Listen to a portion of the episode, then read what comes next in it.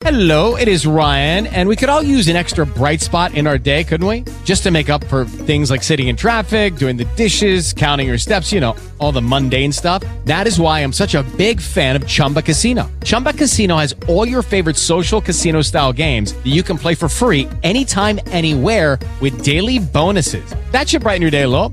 Actually, a lot. So sign up now at chumbacasino.com. That's chumbacasino.com. No purchase necessary. VGW Group. Void were prohibited by law. See terms and conditions. 18 plus.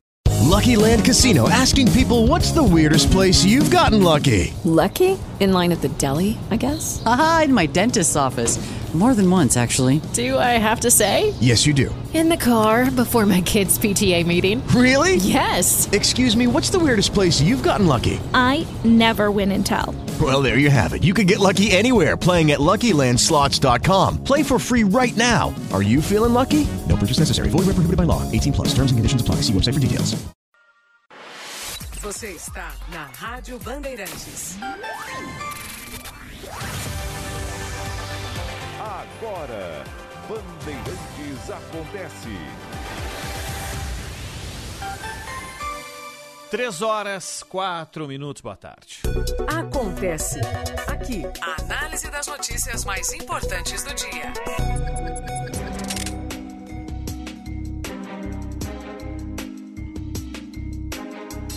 Olá, seja bem-vindo, tudo bem aí? Três horas, quatro minutos e meio, começa mais uma edição do Bandeirantes Acontece, na última semana de férias de Cláudio Zaidan, que volta na semana que vem com a gente aqui pelo dial da Rádio Bandeirantes e também na nossa transmissão pelo youtube.com barra Rádio Bandeirantes Oficial. Interaja, participe conosco, é sempre fundamental a sua participação na nossa transmissão e você pode usar todos os canais de comunicação. O WhatsApp à sua disposição é o 999048756. Os temas que vão ser debatidos, trazidos ao ar aqui para você, serão importantíssimos, mais importantes ainda, se tiverem a sua participação. Gabriela Guimarães está aqui com a gente. Oi, Gabi, como é que vai? Tudo bem? Oi, Ronald, tudo certo? Um feliz ano novo de novo para você. A gente esteve no plantão. Estivemos novo, no plantão né? de ano novo. E agora sim, um feliz ano novo para Sônia no ar. Um prazer te encontrar de novo para os nossos ouvintes. E o Zaidan, que com certeza está na audiência. Um feliz ano novo para ele também. Na semana que vem, de volta com a gente. Saudades já. Ô, Gabi, o que, que a gente vai ter hoje de entrevista aqui no Bandeirantes Acontece, um dia super agitado? Ronald, a gente vai conversar com o Joel de Andrade, ele é médico intensivista e membro da Associação Brasileira de Transplantes de Órgãos. Ele vai falar um pouco sobre esse assunto que é recorrente, a gente sempre fala como a fila está extensa, mas dessa vez vamos tratar de um outro aspecto que é a subnotificação de morte cerebral que tem feito essa fila crescer ainda mais. Muito bem. A Sônia Blota está com a gente. Quanto tempo que eu não falo com a Sônia no É ar? mesmo, Que ela que estava no. Natal e não estava no Ano Novo e a gente ficou aí duas semanas sem se falar. Tudo bem, Sônia? Exatamente. Tudo bom, Ronald? Feliz ano novo pra você, pra Gabi, Obrigado. amigos e pra vocês, meus ouvintes queridos. Espero que essa virada tenha sido corajosa, né? Acho que foi corajosa pra todo mundo e principalmente pra quem aí não pôde ver familiares, né? Foi um fim de ano muito difícil. Teve gente que viu também e não devia, mas vamos contar aí que esse ano vai ser melhor, que a vacina virá, que os meses passarão aí de uma forma mais agradável, porque os últimos meses, desde o dia 11 de março, não foram fáceis. Não né? foram fáceis. E aliás, cadê minha Romã? Romã tá separada. Tá É. separada. É porque é o seguinte, é, a Romã pode parecer que não, mas a Romã tem que ser consumida num período exato. Não pode deixar passar Ah, muito é? assim. É, senão ela estraga, não fica com o Ronald- sabor ideal. Ronald Jimenez, a enciclopédia, isso eu não sabia. isso. É, a gente tenta, como diria Didi Mocó, é, a gente dá umas cacetadas em tudo que é, que é tema, né? Bandeirantes Acontece está começando agora. Saber, entender, compreender, conhecer, descobrir. Ouvir. Bandeirantes acontece.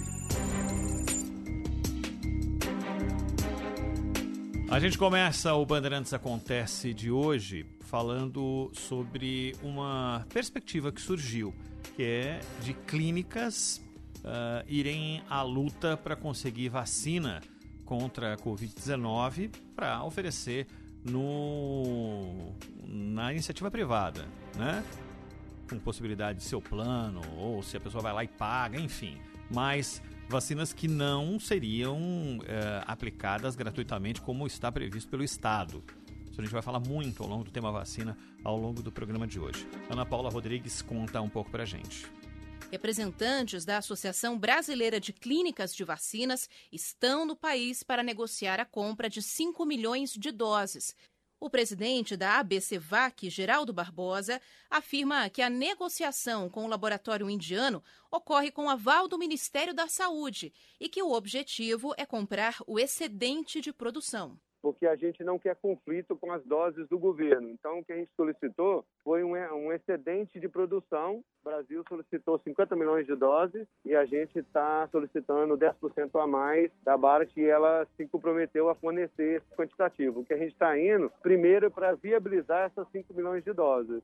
A ABCVAC não diz quanto poderia ser cobrado pela vacina aqui no Brasil, mas na Índia a dose foi estimada em 19 dólares. Segundo Geraldo Barbosa, presidente da entidade, o laboratório Bharat Biotech já fez contato com a Anvisa para vender o imunizante por aqui a Barat começou um processo já de tentar aquela submissão continuada, né? Foi solicitado uh, boas práticas da, da, da fábrica para dar entrada na documentação para pedido de registro, porque na verdade estão aguardando a publicação da fase 3, que vai acontecer com certeza em janeiro agora. Isso, a Ana Paula, falando com o representante da associação que reúne esses laboratórios, mas e, eu entendo, talvez nesse momento isso não se torne, Sônia, algo que vai ser próximo das pessoas, ou seja, ah, aquele laboratório uhum. da esquina tem por X reais uh, a ofertar, mas isso em algum momento vai acontecer. Vai acontecer, já tem até preço, 19 uhum. dólares. A gente já, quer dizer, já, já estão precificando a dose da vacina, ou seja, ela já tem um valor, ela já está por aí no mercado, isso já é o que estão combinando e está acontecendo exatamente aquilo que a gente não queria. Quem tiver dinheiro vai se vacinar. É, isso tem dois lados que a gente precisa ver com muito cuidado. Um, é uma pressão né, da iniciativa privada em cima do governo, em cima do público, que a gente está aí assistindo uma novela, mas na prática não estamos vendo muita coisa. Existem datas, mas não sabemos se essas datas elas realmente acontecerão. E tem um outro lado, que é o lado de uma pandemia. Será que legalmente é claro que pode, mas moralmente, no meio de uma pandemia, é muito complicado você comprar uma vacina Acontece que também é do instinto, né? Uhum. Como é que você vai. Você quer ficar vivo? Se você tem o dinheiro, você vai vacinar sua família. E as famílias que não podem? Ô, Sônia, eu fico me perguntando também. É muito difícil é, essa situação. É o seguinte. Uh, é claro que a gente vive uma situação de absoluta exceção. É, isso. É, nunca vivemos algo é, que todas as pessoas, seja da iniciativa privada ou é, oriundo do poder público, uh, quisesse desesperadamente um tipo de medicamento uhum. que desse a possibilidade da pessoa se salvar, literalmente. É, todos os outros tipos de vacina é, são oferecidos pela iniciativa privada. Exato. Né?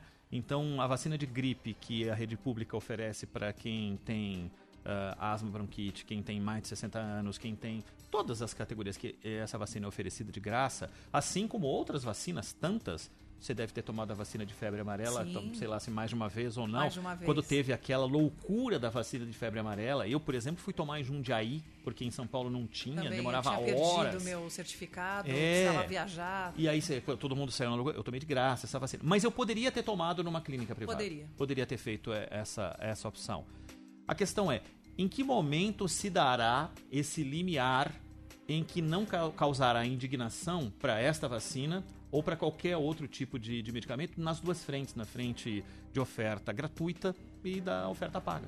Exatamente, você tem toda a razão e inclusive especialistas que a gente ouviu aqui, não só no Bandeirantes acontece, mas em outros programas da Rádio Bandeirantes, falam que no meio de uma pandemia, você pagar por uma vacina seria imoral. Mas e aí? Então, quando que a gente vai poder pagar por uma vacina? E se ela já estiver à disposição do mercado? Ou seja, tudo que se planejou até agora vai por água abaixo, porque vai se dar bem quem tem dinheiro, para variar. Para variar, é isso. Uh, uma informação importante que surgiu a partir de, de Brasília é o contrato brasileiro com a AstraZeneca uh, não prevê a compra de vacina pronta prevê a compra de insumos. Isso chamou a atenção, porque se imaginava que, se- que nós teríamos as vacinas prontas. Eu, pelo menos, imaginava isso em tudo que li. É, isso está sendo avaliado, isso, enfim, devem ter novas informações ao longo das horas, mas é uma notícia que chegou e com uma- um nível de surpresa bastante razoável, porque os insumos da vacina serão fornecidos e da vacina da AstraZeneca a partir ah, de Biomanguinhos é que seria feita essa, essa produção. Você imaginava que chegaria a dose? Eu imaginava que a, Não, dose pronta. chegaria a dose pronta. Pronta, já tava Pelo menos se falava em pronto. doses, não se falava em insumos para a construção de doses. né? Exatamente, dose. Dose que requer. Já está tudo prontinho, falta a agulha, que ainda é um detalhe importante também nisso, mas a dose pronta. Agora, insumo você ainda tem que fabricar. Você precisa do reagente, você precisa deixar pronto, você precisa do frasco. Tem uma série. É uma produção relativamente é, rápida, mas que num tempo de pandemia a gente não sabe quanto que dura. É. Ninguém sabe nada. Então, se tivesse pronta, seria melhor. Insumo. Pois é. A, a Anvisa confirmou à à Rádio Bandeirantes que o labora- laboratório indiano, o Bharat Biotech, entrou em contato para iniciar essa fase descrita aí, essa fase de submissão contínua, que é quando os dados do estudo de uma vacina são apresentados aos poucos para análise. No entanto, esse procedimento é restrito a empresas que já possuem ensaio clínico em condução no Brasil, o que não ocorre com essa vacina lá da Índia. A Gerência Geral de Medicamentos da Anvisa já entrou em contato com representantes desse laboratório no Brasil, se colocou à disposição para ajudar nesse processo, para realizar uma reunião, prestar esclarecimentos. Olha, Ronald, hoje, dia 4 de janeiro, a gente está aqui discutindo ainda isso e é inacreditável a gente estar discutindo isso no Brasil, que é um país que é referência mundial em campanhas de vacinação. O Brasil sempre teve à frente. Quando a gente falava em primeiro mundo em termos de vacinação, o Brasil sempre foi assim elogiadíssimo. Olha em que ponto que a gente chegou. Não tá, eu não estou reconhecendo, não está aparecendo o país pioneiro aí das campanhas de vacinação. Eu não, ah, com relação ao nosso sistema de imunização, historicamente conhecido como, como eficiente, esse é, que é aquele que ah, tem, monta estratégias de como atingir a maior quantidade de pessoas no menor espaço de tempo Uhum. e com a necessidade que ah, há situações de pandemia ou de ah, sazonalidade de aplicação de gripe ou de sarampo, quando há Liberando necessidade. leitos hospitalares. Essas coisas. Isso eu acho que está muito pacificado. Eu acho que vai funcionar na medida em que tiver início. O problema é que a gente não tem matéria-prima para que isso, Isso. seja colocado em prática. É acho que esse é o grande problema. Acho que o sistema vai, funcionar. É, o problema espero. é quando ele vai funcionar. Bandeirantes acontece sempre com a sua participação. Estamos no youtube.com barra Rádio Bandeirantes Oficial. Se você fizer parte eh, dessa galera que participa conosco, eh, vai ser muito importante pra gente. Dê o seu clique e se inscreva no nosso canal. Tá ali, do ladinho, inscrever-se. É muito simples e você faz, passa a fazer parte, tá bom? Quero agradecer ao Apache, também ao José Mourinho, o Zé Pequeno Ferreira, a Cláudia Ramos e o Geraldo Alves Barroso todos os dias com a gente, a Tânia Ribas, o Moacir Neto, ah, o Marcos Vinícius Nascimento, perguntou se o Zaidan está em férias, está em férias, volta na segunda-feira que vem. E você pode também deixar o seu recado de voz pelo WhatsApp. Mande o seu recado e a sua interação conosco vai ao ar. E tá feliz bom? ano novo, pessoal, mais uma É, vez. isso mesmo. Coragem. Agora 13 e 16. Bandeirantes acontece. Trânsito. Oferecimento Braspress, a sua transportadora de encomendas em todo o Brasil. Em São Paulo, ligue 2188-9000. As informações com Guilherme Jimenez. Boa tarde, Guilherme. Muito boa tarde para você, Ronald. Ótima tarde aos ouvintes da Rádio Bandeirantes. A gente fala agora da Avenida do Estado. No sentido do ABC, motorista encontra o trânsito um pouco mais carregado entre o acesso da Avenida Dom Pedro I e o acesso à Avenida Tereza Cristina. Sentido Marginal Tietê tem um pouco de redução de velocidade também na Avenida do Estado entre a Avenida Mercúrio e a Rua São Caetano e na aproximação com a Praça da Armênia. A Avenida Cruzeiro do Sul, nesse momento, tem boas condições nos dois sentidos. Para ir logo ali ou lá longe, a Conecticar facilita seu trajeto em todas as rodovias e em mais de mil estacionamentos. Conecticar, presente por onde você for. Chega mais, deixa eu te falar uma coisa. Você sabe que a Nakata trabalha para sua segurança e conforto, não é verdade? Aqui tem a tranquilidade para seguir viagem, a força que não te deixa na mão. E para o seu mecânico de confiança, tem produtos de qualidade para ele cuidar ainda melhor do seu carro. Por isso, na hora de dar aquela passadinha na oficina, tamo junto. Peças para carro, moto ou caminhão? Chega mais que a Nakata deixa tudo azul para você. É tudo azul, tudo Nakata. Trânsito seguro, eu faço a diferença. Domingo Esportivo Bandeirantes, com Milton Neves. Futebol, informação, os boleiros de todos os tempos e a expectativa dos jogos do domingo, a partir das nove da manhã, aqui na Bandeirantes. Oferecimento Romac. Com a Romac Distribuidora você não perde tempo. Ligue para 11 3019 2810 e Projeto Anjinhos da Rua, o maior santuário para animais abandonados. Bandeirantes acontece. Agora 13 e 19, a Secretaria de Estado da Saúde aqui de São Paulo confirmou hoje os dois primeiros casos no estado da variante do novo coronavírus identificada inicialmente lá no Reino Unido. A confirmação foi feita pelo Laboratório Estratégico do Instituto Adolfo Lutz, que é vinculado à pasta estadual após o sequenciamento genético de amostras encaminhadas pelo laboratório privado DASA. No sábado, nós falamos muito sobre isso aqui, inclusive entrevistamos o representante da DASA, que reúne vários laboratórios. Os casos confirmados da nova variante são de duas pessoas residentes na cidade de São Paulo, uma mulher de 25 anos que teve contato com viajantes que passaram pelo Reino Unido e um homem de 34 que, segundo a Secretaria da Saúde, se contaminou ao ter contato com esta primeira paciente. Os, os casos estão interligados.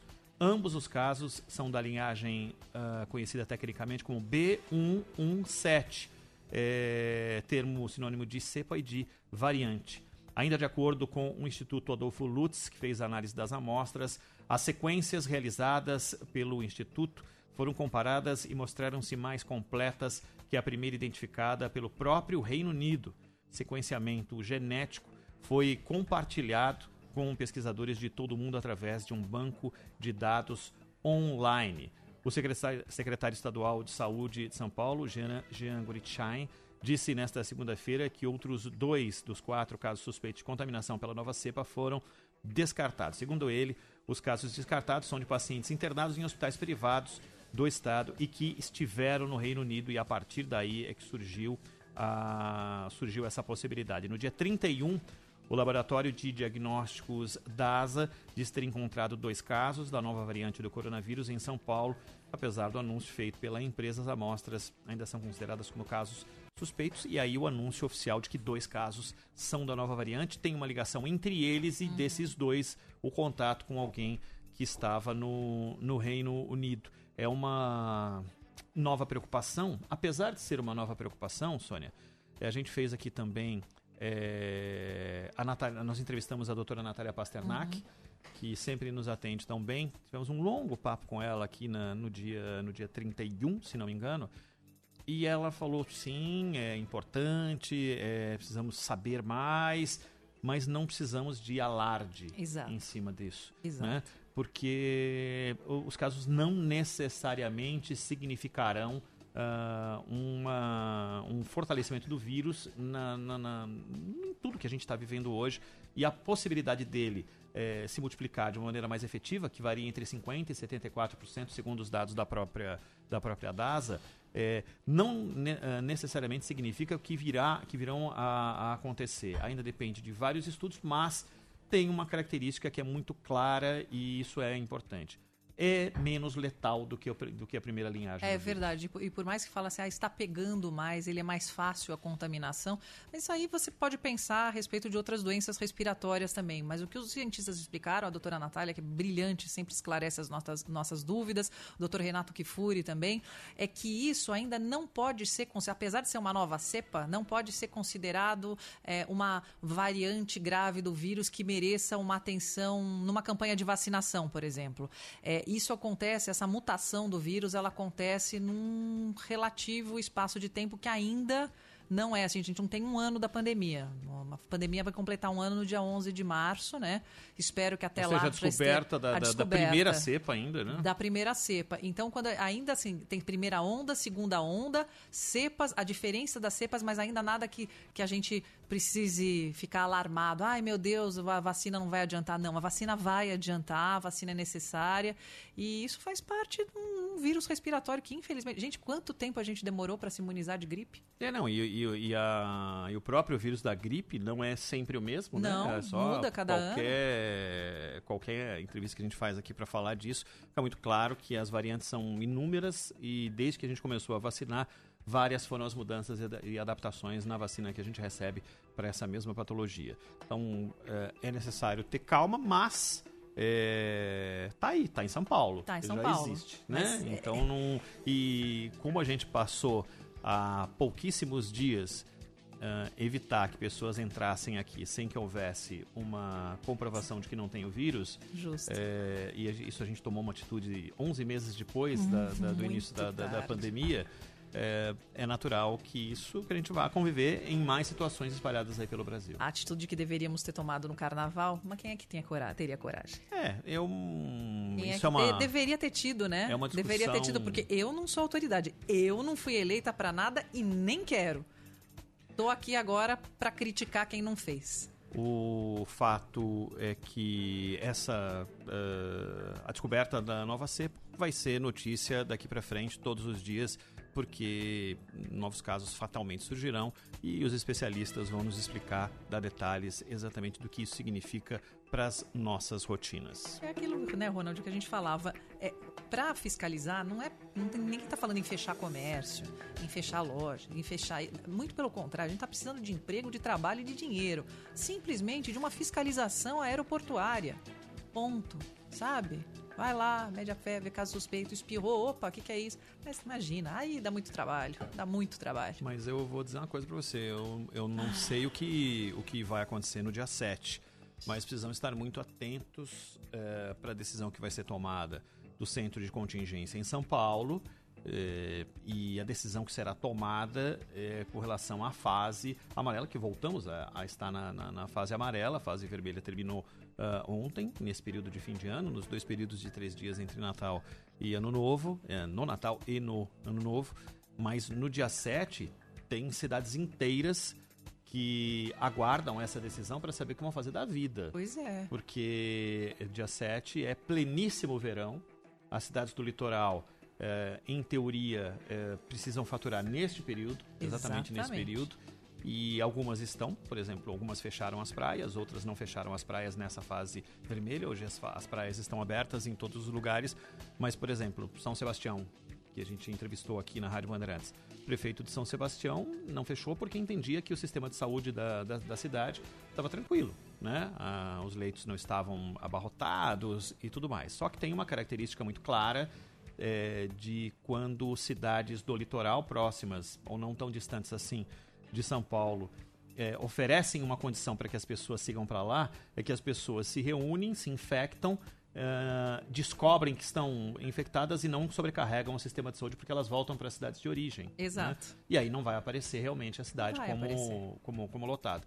A reação do prefeito, inclusive nós entrevistamos no sábado o prefeito de Guarujá, e ele disse que sim, mas ah, muita gente que se infecta no litoral são residentes que são infectados por essas outras pessoas exatamente. E é o, o cara da recepção da pousada, do restaurante, é, Quem tava do quem lado, trabalha na rua, quem trabalha no quiosque e, e tudo. Isso sobrecarrega. Mas a quantidade eh, de gente que vai para lá e das pessoas que estão lá, a diferença é brutal, né? O volume de gigantesco é de pessoas que se deslocam para essas cidades eh, com o objetivo do turismo. E a gente tem que usar o álcool gel, exatamente, mas é a máscara que é o fator essencial que os É. médicos estão, os profissionais de saúde de uma maneira geral, insistindo, porque já está aprovado, gente. É, é ar. O contato mais. A forma mais rápida de você pegar o coronavírus é contato pertinho. Aí é complicado. Aí um espirro já era. É isso, é isso mesmo. Tem gente falando sobre vacina aqui pelo nosso WhatsApp, é o 99904 8756. Olá, Ronald. Olá, Sônia. Oi. Eduardo aqui Oi. de São Paulo. Bom ano para todos. Se alguém recorre à rede particular para comprar uma vacina, sobra uma vacina na rede pública. Isso é automático. Obrigado. Eu não sou. Eu vou dar uma opinião muito particular aqui. É, não sou contra essa história de rede ah, privada ter vacina, não. De verdade. Ninguém eu não, é. não, não, não sou. Nem não eu. sou. Eu só não acho que não é o governo que vai é, vender vacina para para clínica. É, a clínica tem que ir atrás da- do, do problema dela. Ela vai atrás da vacina. Se ela vai comprar eh, em Oxford, se ela vai comprar da AstraZeneca, melhor dizendo, se ela vai comprar eh, do laboratório que fez a Coronavac, se ela vai comprar na Índia, desde que seja aprovada pela Anvisa, ela oferta, oferta isso daí. Até porque quando você vai tomar a vacina de gripe, leva sua família inteira para tomar a vacina de gripe numa clínica particular, eu pelo menos acho, pelo menos acho, que você não pergunta de onde vem a vacina. Você quer a Não. vacina que ofereça aquela solução. E se está na clínica, é porque a Anvisa eh, liberou para que esteja. É né? isso, é então, isso. se o laboratório, isso é muito minha opinião, tiver iniciativa, eu entendo que a iniciativa tem que ser liberada, fazer o que bem entende, desde que isso não retire vacinas da rede pública, é, não haja uma triangulação de governo para clínicas, para, para atendimento à iniciativa privada. É esse que é o ponto, Né? gente. Isso que o Ronald está falando é muito importante. É, ninguém está falando em desviar a vacina, que era o destino público, como quem esses juízes, gente que fica pedindo aí, ah, porque estamos na linha de frente, vamos reservar não sei quantas doses. Es- Sabe, não se trata disso, pelo amor de Deus. Mas sim uma, a iniciativa privada pressionando de uma forma é, o governo né, a tomar uma providência. O que a gente espera é que, assim, isso não é da ordem natural das coisas, né? É o público é que deveria vir antes, e É não isso. o privado. Só que se Isso. o privado está saindo na frente, o que, que nós podemos fazer? É, manda aí, sua participação é sempre importante para a gente dê a sua, a o seu palpite, tá bom? A gente já volta. Bandeirantes acontece. Ouvido na Bandeirantes. Narrar, relatar, noticiar. A história pelos nossos microfones. 2004. Legal, Gisele. Vai passar lá dar um abraço nele antes da corrida? Roubou a cena em Interlagos no dia 24 de outubro de 2004, a presença da top model Gisele Bündchen, convidada para dar a bandeirada final no GP Brasil de Fórmula 1 daquele ano, a última prova da temporada. A Rádio Bandeirantes foi mais uma vez a voz oficial do GP. Interessante foi a franqueza de Gisele ao afirmar que nunca tinha ido a um autódromo em toda a sua vida. Arquivo digital. Eu nunca na minha vida assisti uma corrida ao vivo de Fórmula 1, é a primeira vez. E eu tô aqui pra dar sorte pro Rubinho. Legal, Gisele. Você ouviu. Os fatos marcantes passam por aqui há 83 anos. Rádio Bandeirantes. Trânsito. Oferecimento Braspress, a sua transportadora de encomendas em todo o Brasil. Em São Paulo, ligue 2188-9000. Falando agora da Avenida dos Bandeirantes, para quem vai no sentido do sistema Cheio Imigrantes, boas condições de trânsito em direção à Marginal Pinheiros, o motorista não enfrenta problemas também, inclusive na chegada à Marginal. A Avenida Jornalista Alberto Marinho tem trânsito livre de ponta a ponta nos dois sentidos. No verãozão do frio você encontra os produtos Grie com os melhores preços. Acesse dofrio.com.br ou corra até uma de nossas lojas. Pavê e pudim chipom, pati. Sabor e qualidade lá em casa tem. Creme de leite da Lac também. Mistura pra e leite condensado. Se chipom no sabor lá em casa tem. Italac. Dominou, vai pra área, girou, brecou, bateu! Área, dominou pra fazer, bateu pro gol, é gol! Futebol Bandeirantes. É bola rolando e muito mais. Agora vamos acionar o repórter. Tem o jogo jogado e também o que rola fora do gramado. O Alexandre Marcos está falando por aqui. Você consegue pegar a palavrinha do Urso? Eu já conversei com ele nessa. Cobertura completa dos grandes clubes e dos principais torneios e campeonatos. Aqui é informação e emoção. A bola voltou pra Marcelo!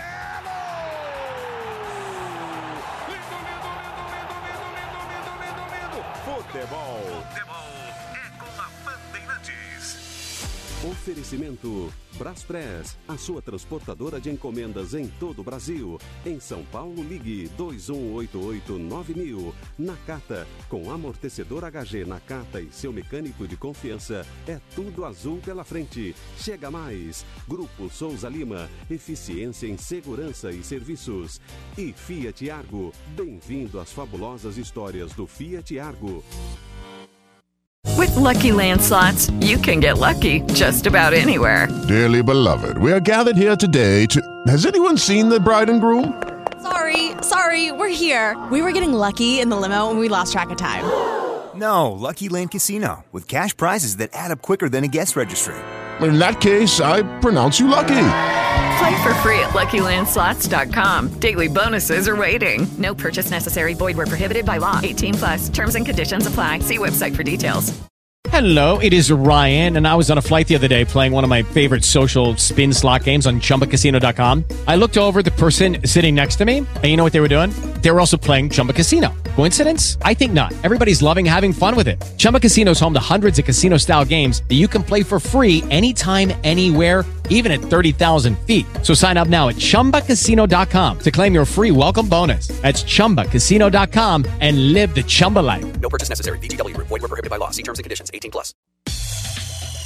Bandeirantes acontece. O papo tá rolando solto aí, né, Sônia? Nossa, tô vendo aqui, olha, nossos ouvintes com participação maciça aqui, tanto pelo WhatsApp quanto pelo YouTube, né, onde vocês podem acompanhar as imagens aqui do nosso estúdio, no grupo Bandeirantes de Comunicação, Bandeirantes Acontece, que você acompanha. Zaidan ainda tá de férias, férias merecidas do nosso mestre querido. E eu e o Ronald estamos tocando aqui. E Ronald tá, tá pegando fogo aqui. Ouvinte escreveu falando a vacina da Pfizer é o Moacir Neto. A vacina da Pfizer é complicada de fabricação, por isso temos que acreditar na vacina de Oxford. É, e é, é o seguinte, o problema da vacina da Pfizer é, na verdade, a logística de transporte é, refrigerado. Né? Esse é o grande, o grande problema. É o, é Menos o 70 diferencial. graus. Menos 70 graus. Mas a própria a empresa ofereceu as condições para que isso eh, fosse feito sem grandes dramas, né? Mas é, é claro que impõe um pouco mais de dificuldade. O Ronald o César coloca uma polêmica aqui, ó. Um ingresso pra você ver o Palmeiras no Allianz Parque, mais 200 reais. Por que, que não pagaria o mesmo pra vacina? Ah, sim, é, não, e outras. Não é? Os estádios novos impõem. Quer dizer, hoje não tem mais isso, né? Sei lá quando isso voltará a ter, né? A possibilidade de você ir a um estádio de futebol, a um espetáculo esportivo, um espetáculo musical. Tudo isso é caro, né?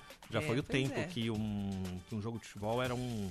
ahn, uma, uma oferta de entretenimento popular Exato. né, há muito tempo e se paga muito se você não fizer parte então é, de Pacotes. ah, de planos de, de sócio torcedor, aí você sequer tem a possibilidade de ter acesso ou entra no mercado paralelo para compra de ingressos, que é muito mais caro. Não, e uma Champions League envolve hotel, Ah, passagem. não, Aí, aí você vai você- dividir, dividir em 12.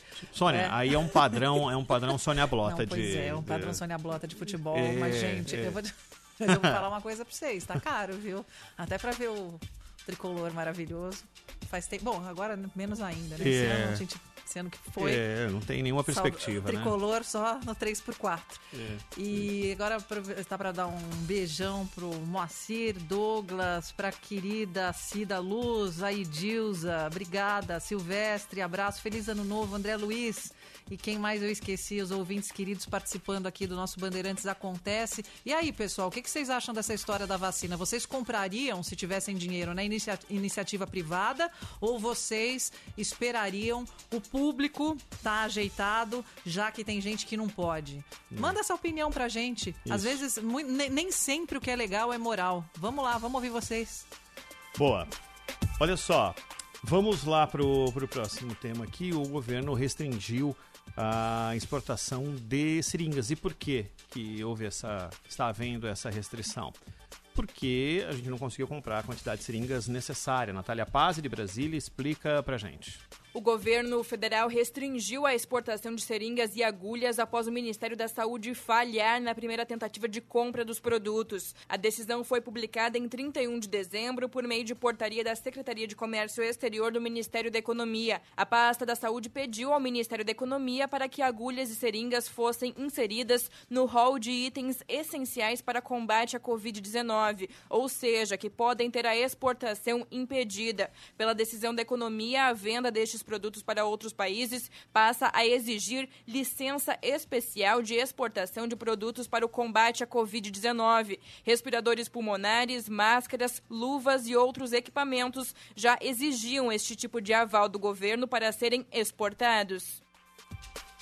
O governo, ah, por, por, intermédio do Ministério da Saúde, só conseguiu encaminhar o contrato de menos de 8 milhões dos 331 milhões de conjuntos desses produtos, dessas seringas e agulhas, procurados por meio de pregão eletrônico feito no último dia 29. Depois do fracasso da compra, a pasta pediu ao Ministério da Economia para que agulhas e seringas fossem inseridas no rol de itens essenciais, como disse a Natália. Pela decisão da economia, a venda desses produtos para outro, outros países precisa de uma licença especial de exportação de produtos.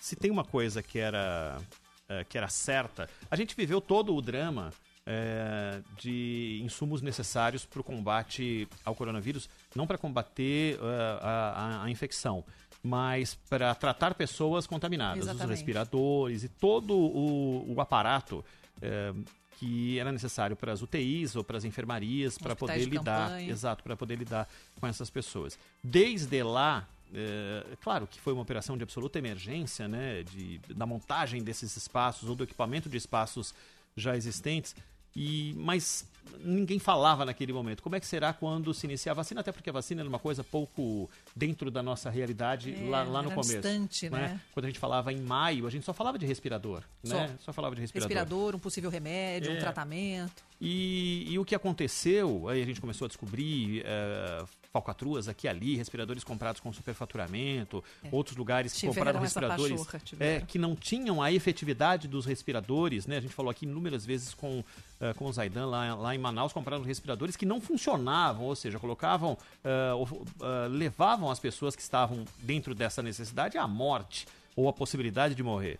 Agora, é, não estamos falando mais de, de, de respiradores, é, os hospitais, muitos deles equipados e até com uma certa ociosidade desses equipamentos, tirando algumas regiões, Rio de Janeiro, é, Manaus, numa situação crítica, mas se imaginava, pelo menos eu imaginava, que todo o resto estava sendo tratado com a mais fina percepção do que seria necessário lá na frente. E o lá na frente é agora.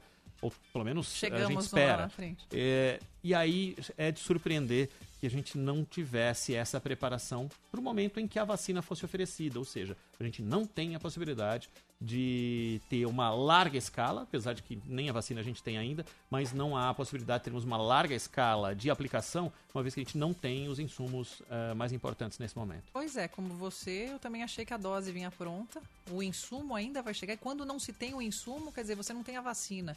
Então está muito complicado, é, e é, foi bem lembrado, Ronald, em março, abril, a gente falava de respirador. A gente não imaginava que fosse uma realidade, já chegar foi rápida, a ciência correu, de parabéns como sempre. Realmente os cientistas correram, se dedicaram, se empenharam aí com essa é, uma vacina mais rápida da história e sem aplicação não tem vacina, não tem imunização. É, a, a gente entende que caminhos serão achados é. para resolver esse problema, né? Quais serão? Nesse problema está posto aí o problema que é a, a, a falta, a necessidade de barrar a exportação para não prejudicar o abastecimento de, de seringas e vacinas aqui no Brasil. E, Ronald, pelo que eu estou vendo aqui dos nossos ouvintes, aqui do pessoal do YouTube, é, a maioria compraria vacina se tivesse dinheiro, sim. Tem mais gente falando sobre isso aqui. Boa tarde, Ronald e Sônia. Eu acho que a iniciativa privada tem sim que correr atrás das vacinas, porque o presidente não está preocupado em comprar nem vacinar. Tá bem visível isso, né? Edilza de Santos. Valeu, Edilza. Obrigada, As vacinas, Edilza. a perspectiva é que a gente tenha novidades nesta semana ainda da perspectiva de chegada da vacina. Aguinaldo do táxi, eu compraria se a vacina tivesse chegado em março, abril, entendeu? Tivesse chegado muito rápido e não tivesse na rede pública. Mas agora eu não compraria, não. Eu espero até o governo liberar, entendeu? O complicado já passou. Eu acho que eu já até peguei esse vírus já aí. Eu fiquei bem doente em casa e, e não sei. Um abraço. Ah, tem muita gente que tem Ah, essa sim. percepção, né? De que acha que já tá livre, tá imunizado, né? Não, e, segu- e também tem uma história. é, tem muita gente que foi tratado como síndrome respiratória e já pode ter tido a doença É, também. Parece que os nossos números, segundo as organizações, uma organização ligada à OMS, os números estão subestimados. Mais participações. Boa, boa tarde, Ronald. Boa tarde, Sônia. Aqui é Paulo, de São Paulo. Eu, se eu tivesse grana, eu com certeza tomaria a vacina e daria na, em toda a minha família. Porém, infelizmente, na atual situação, tem que aguardar nosso governo. Aguardar esses caras aí trazerem a vacina pra gente poder tomar. Mas eu acho que quem tem dinheiro tem que ir lá e tomar mesmo. É corrida pela vida, né? E quem tem grana, corre mais ainda. Um abraço e boa tarde. É, é, é, nada pode ultrapassar a possibilidade de você ter esse tipo de, de imunização para as pessoas receberem gratuitamente. Nada pode superar isso. Isso tem que estar em primeiríssimo plano. Primeiríssimo. É, mas não pode haver, claro, a impossibilidade de que iniciativas ah, dentro da legalidade, como já acontece em inúmeras outras frentes, de inúmeras outras patologias, isso pode ser oferecido. De- definitivamente, eu pelo menos não vejo nenhum tipo de problema. É, isso teria chancela da Anvisa também.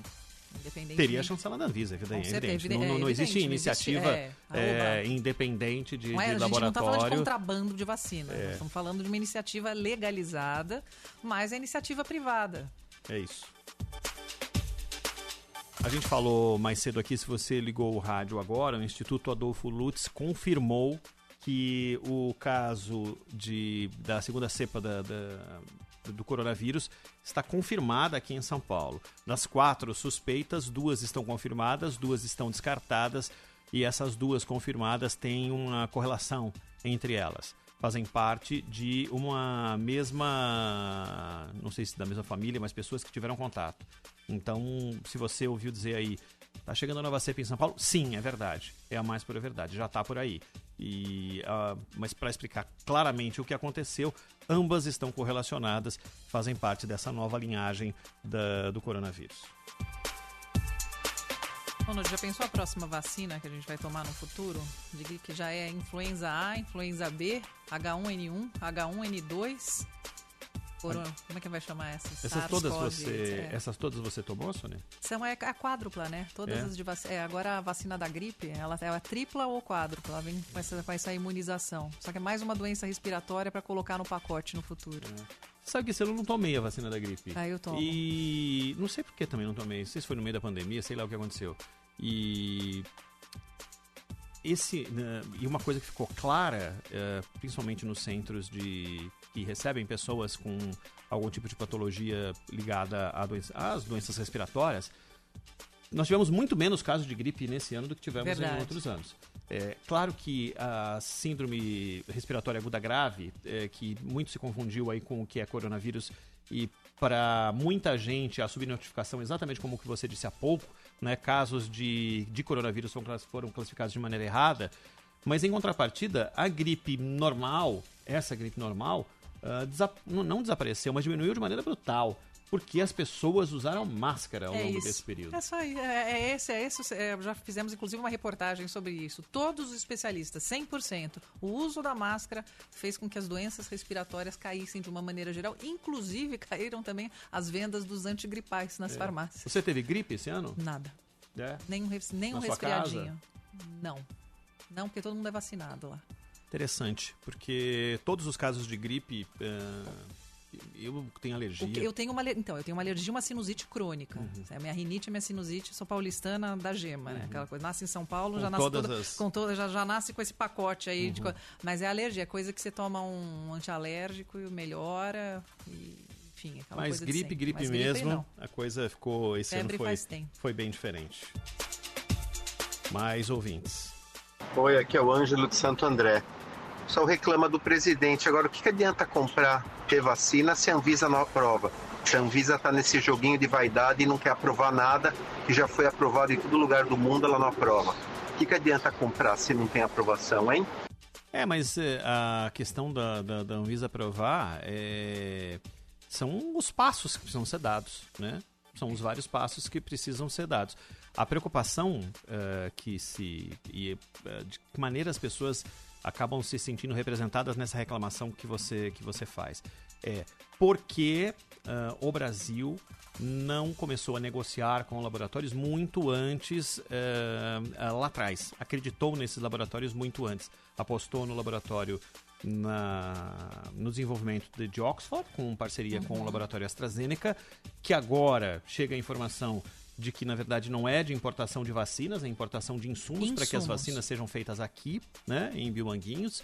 Mas por que outras iniciativas não estavam na pauta e já tinham protocolos de intenção de compra lá atrás? A vacina da Pfizer, por exemplo, está sendo aplicada há três semanas na, na Inglaterra e já está sendo aplicada há quase duas semanas nos Estados Unidos. Na França também, né? E agora a própria a Inglaterra já está aplicando o Oxford, né?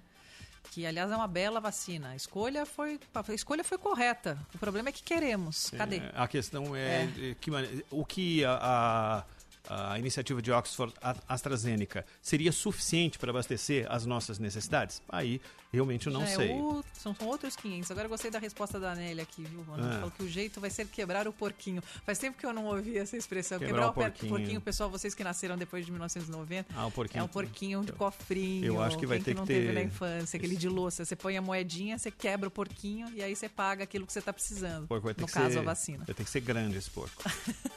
Quem mais? Boa tarde. Eu acho assim que o governo devia proibir a- as clínicas, porque com certeza quem tem dinheiro não vai pensar em quem não tem. Ah, eu não vou comprar porque o trabalhador não tem condições. Eles vão comprar e pronto. É triste isso, mas é a realidade. Um beijo. Beijo, querida. Beijo, queridíssima. Eu Falou só- tudo. Eu só acho. o- a minha pergunta para você é o seguinte: se a oferta feita pela clínica particular não tiver nenhuma relação com as aquisições que estão sendo feitas pelo governo, qual é o problema da clínica particular fazer essa oferta? Se não tiver nenhuma relação com, com eh, todo o pacote eh, que está sendo comprado do- pelo governo. Por quê? Por quê? Por quê? Por que, que não pode haver uma oferta eh, privada para quem quiser pagar se isso não tiver nada a ver, nenhuma relação eh, com aquilo que o governo está, tem de planejado para aquisição? Não, não consigo, confesso que eu não consigo entender. Boa tarde, Ronald. Boa tarde, Sônia. Boa tarde. por que, que o governo federal não obriga todos os convênios médicos a comprarem vacina e fornecer eh, para os seus clientes, já que pagamos um absurdo de convênio médico no país? Ah, e aí a gente entra numa outra discussão e que eu acho maravilhosa. Eu Também não tenho a acho. menor dúvida disso. Seria fantástico. Até porque os planos de saúde vêm com uma nova tungada aí no bolso do, do, do cidadão. Né? Vai Uhum. haver um aumento importante dos planos de saúde agora, neste, neste ano de 2021. Bacatela de 25%? É, vai variar entre 25% e 35%. Pelo amor Então, é, eu acho que qualquer coisa que tivesse uma relação com o plano de saúde e o que eles oferecem de solução é para quem paga, estaria, eu não vejo nenhum problema. Ou que facilitasse a vida, até porque ah, o plano de saúde funciona mais ou menos como funciona um seguro, né? Por que, que ele é rentável? Porque existe uma gama importantíssima daqueles que contribuem eh, que não utiliza e que cobrem aqueles que utilizam, né? Como qualquer seguro, não é todo carro que é roubado, não é todo carro E que, a so- verdade é que a gente paga pra sofre não usar, sinistro, né? Você paga para não usar. Você Se paga para torcer para não usar. É, pra torcer né? não usar, mas a hora que precisa você quer e quer o tratamento de excelência que você pagou. E É nem isso. sempre isso é encontrado. Ó, o Márcio aqui no YouTube falou que já tem gente indo pros Estados Unidos tomar. Ele se refere aos políticos. Ah, mas é o seguinte, não tá podendo ir para os Estados Unidos. Só se né? tiver green card É, ou residência. Aí É. tem que dar um jeitinho, viu, Márcio? Isso. É o famoso jeitinho, mas a gente espera que não. Oi, Ronald. Ronald, boa tarde. Pois é, é o mundo capitalista. Quem pode mais chora menos. Então, mas qual é o mundo que a gente vive hoje? Não é exatamente esse? É, e não é, uh, não é base, baseado na oferta, lei da oferta e da, e da procura, que, que nós baseamos todos os nossos atos. Não é assim, pra, serve para tudo, por que ele serviria de maneira diferente agora? Reforçando, sem parecer querer parecer uh, insensível. Não é para tirar a vacina de quem tem direito É. a tomar vacina de forma gratuita, quem Exato. vai tomar vacina no SUS. De jeito nenhum. Não. Mas por que não? Se né? tiver a mais. É, não, é Foi uma negociação completamente separada. É, A Anvisa permitiu que laboratórios negociassem direto ah, com outros laboratórios. Se isso não prejudica a oferta do que está contratado pelo governo, é mais ou menos assim que eu estou querendo dizer. Ah, o governo contratou com Oxford 70 milhões de vacinas. Aí Oxford, AstraZeneca, diz ah, o seguinte: eh, governo, nós vamos mandar só 60 milhões, porque 10 milhões do que a gente tinha conversado eu preciso passar para a iniciativa privada. Não é Não. isso. Não é Não. isso, tá? É, a ideia, e pelo menos entendi que fosse dessa forma, é que as negociações fossem feitas diretamente mediante a liberação da Anvisa. Desde que a Anvisa cap- capitaneasse essa ideia de liberar os planos de saúde ou as clínicas, digamos assim. Boa tarde, Bandeirante Acontece. Eu penso que o incentivo privado na aquisição dessas vacinas pode e até deve diminuir os custos para o nosso governo, né? Hermínio de Vinhedo. É, diminuir o custo para o governo porque seriam menos pessoas tomando a vacina de graça. Se a pessoa está comprando a vacina, não vai precisar tomar na, no SUS, né? Boa tarde, Ronald, Sônia. Ah, isso aconteceu com a vacina da gripe. A empresa que eu trabalhava, nós ah, recebíamos a vacina no próprio ponto de venda e pagávamos através de convênio. Para as empresas fica muito mais barato. Minha filha faz teste PCR, cada 10 dias a custo da empresa. É muito mais barato pagar a vacina do que PCR. Tem um genro também que não vai trabalhar em Moçambique. Por exemplo, eu pago pela minha vacina de gripe. Você toma de graça ou não? Não, eu pago. Pago pela vacina eu de pago. gripe. Eu sou É. repórter, eu preciso ficar na rua, preciso tomar. Então, eu nunca, nunca recebi de graça a vacina, mas tem uma parcela da população que recebe de graça. É, Os mas eu pago porque eu acho importante tomar. É isso. Boa tarde, família. Rick Toreto, Guarujá.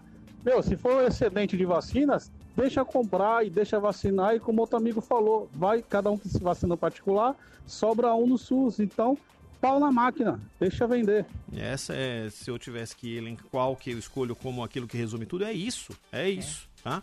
Deixa vacinar, deixa vacinar. Vai tirar do poder público.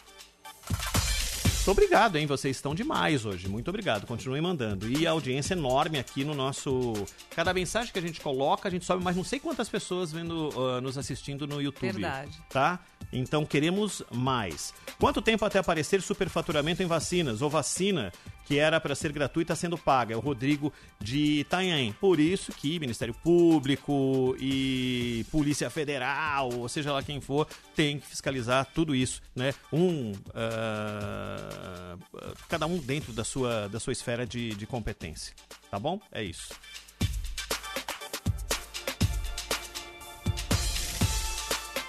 Moro em Nova York, aqui não tem vacina não, deve chegar, mas não tem em lugar nenhum, diz o, nosso ouvinte. É, quem está pensando que nesses países está fazendo a vacinação em massa, não está acontecendo Não, não vacinação tá, em não massa. é assim. Tá? Até outro dia, a Inglaterra tinha vacinado 60 mil pessoas. Exatamente. E a população da Inglaterra é de 66 milhões de pessoas. É tá? trabalho de Não formiguinha, tem. gente, não é? O único país que tem uma escala é, absurda, que tem um plano de escala absurda de vacinação, é Israel. É. Né? É. Que tem. Que já tem a. Pelo menos tem a ideia de que em, em poucos meses.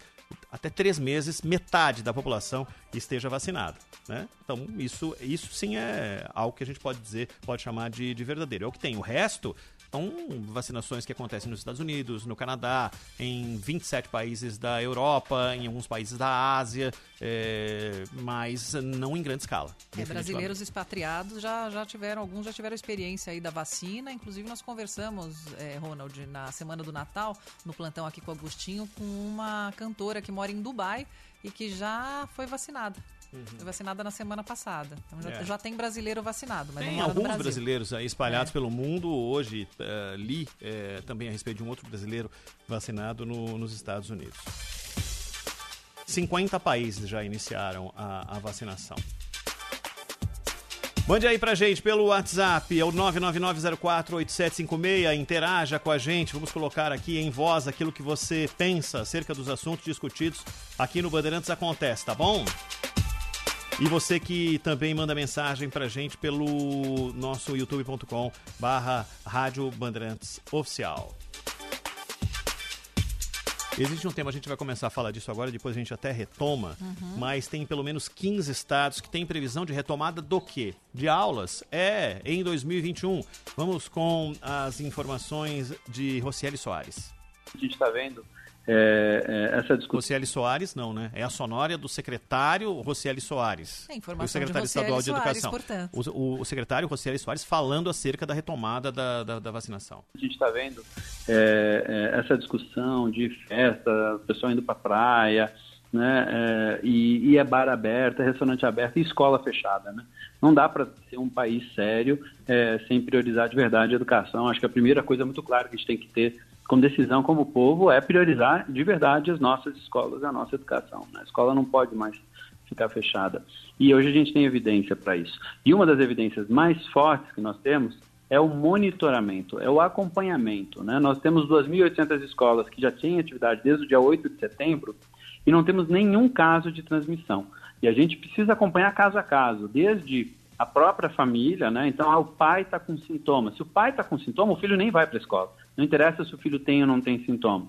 Não vai, espera os dias, fica reservado, guardado, aguardando os dias que também o pai se recupera, se confirma se foi Covid, se não foi Covid. Vai ser uma decisão é, importante e a gestão dessa coisa de, de retorno ah, das aulas vai ser feito de maneira muito fina. É, isso que o secretário Rocieli Soares a- acabou de falar. Qualquer tipo de sintoma que haja em casa, a criança não pode ir para Uhum. a escola. E imagina situações em que crianças, eh, eh, durante a, a aula, apresentarem algum tipo de sintoma. Como é que faz com todas as outras crianças é. da sala e de que forma elas retornarão para as próprias casas, sabe-se lá, se Pais, levando o avós. vírus ou, ou, ou não, exatamente. É muito complicado. Essa logística é complicada e a frase do, do secretário é muito forte, né? Porque os bares estão abertos e não as escolas. É. muito difícil, gente. É, é o que você falou, refinamento aí nas escolhas, cuidado, minuto a minuto. Criança, o professor vai ter que ter um pouco de pulso aí para fiscalizar álcool gel, máscara, etc. Porque criança, gente, é criança, para controlar a criança. Você é pai de três, você sabe, né? Suas crianças já estão grandes, É, mas. já deixaram de ser criança faz É, muito tempo. pois é, né? mas de uma classe com 20. É. With Lucky Land slots, you can get lucky just about anywhere. Dearly beloved, we are gathered here today to. Has anyone seen the bride and groom? Sorry, sorry, we're here. We were getting lucky in the limo and we lost track of time. No, Lucky Land Casino, with cash prizes that add up quicker than a guest registry. In that case, I pronounce you lucky. Play for free at LuckyLandSlots.com. Daily bonuses are waiting. No purchase necessary. Void were prohibited by law. 18 plus. Terms and conditions apply. See website for details. Okay, round two. Name something that's not boring. A laundry? Ooh, a book club. Computer solitaire, huh? Ah, sorry, we were looking for Chumba Casino. That's right. ChumbaCasino.com has over 100 casino style games. Join today and play for free for your chance to redeem some serious prizes.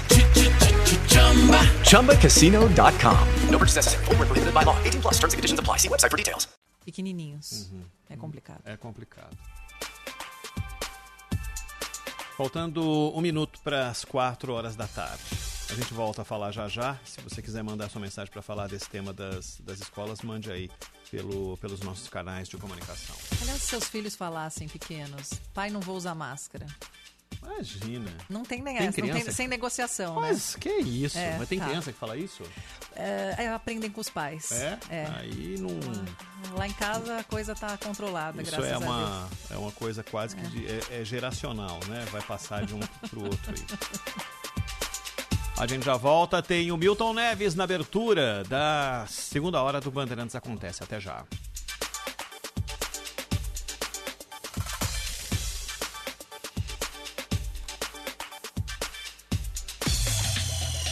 Bandeirantes acontece. Que tal viajar de ônibus com conforto e segurança e ainda cuidar do meio ambiente? Você consegue fazer isso ao escolher empresas legalizadas para ir para outra cidade. Os ônibus do sistema regular são fiscalizados e passam por vistorias para medição dos padrões de emissão estabelecidos. Sem esse controle, os ônibus irregulares ameaçam ao mesmo tempo sua segurança e a saúde do planeta. Faça a escolha certa e boa viagem. 7PESP, CNT e FETPESP. Fazendo novela, apresentando programa, eu fico em pé o tempo todo e minhas pernas sofrem. Por isso, eu não abro mão do meu momento varicel. Com varicel cápsulas, eu evito aquela sensação de inchaço e dor, deixando minhas pernas prontas para enfrentar o dia. Já o varicel creme é perfeito para relaxar depois da correria. Faça como milhões de mulheres e resgate a saúde das suas pernas. Coloque um momento varicel no seu dia. Se persistirem os sintomas, o médico deverá ser consultado. Bandeirantes acontece.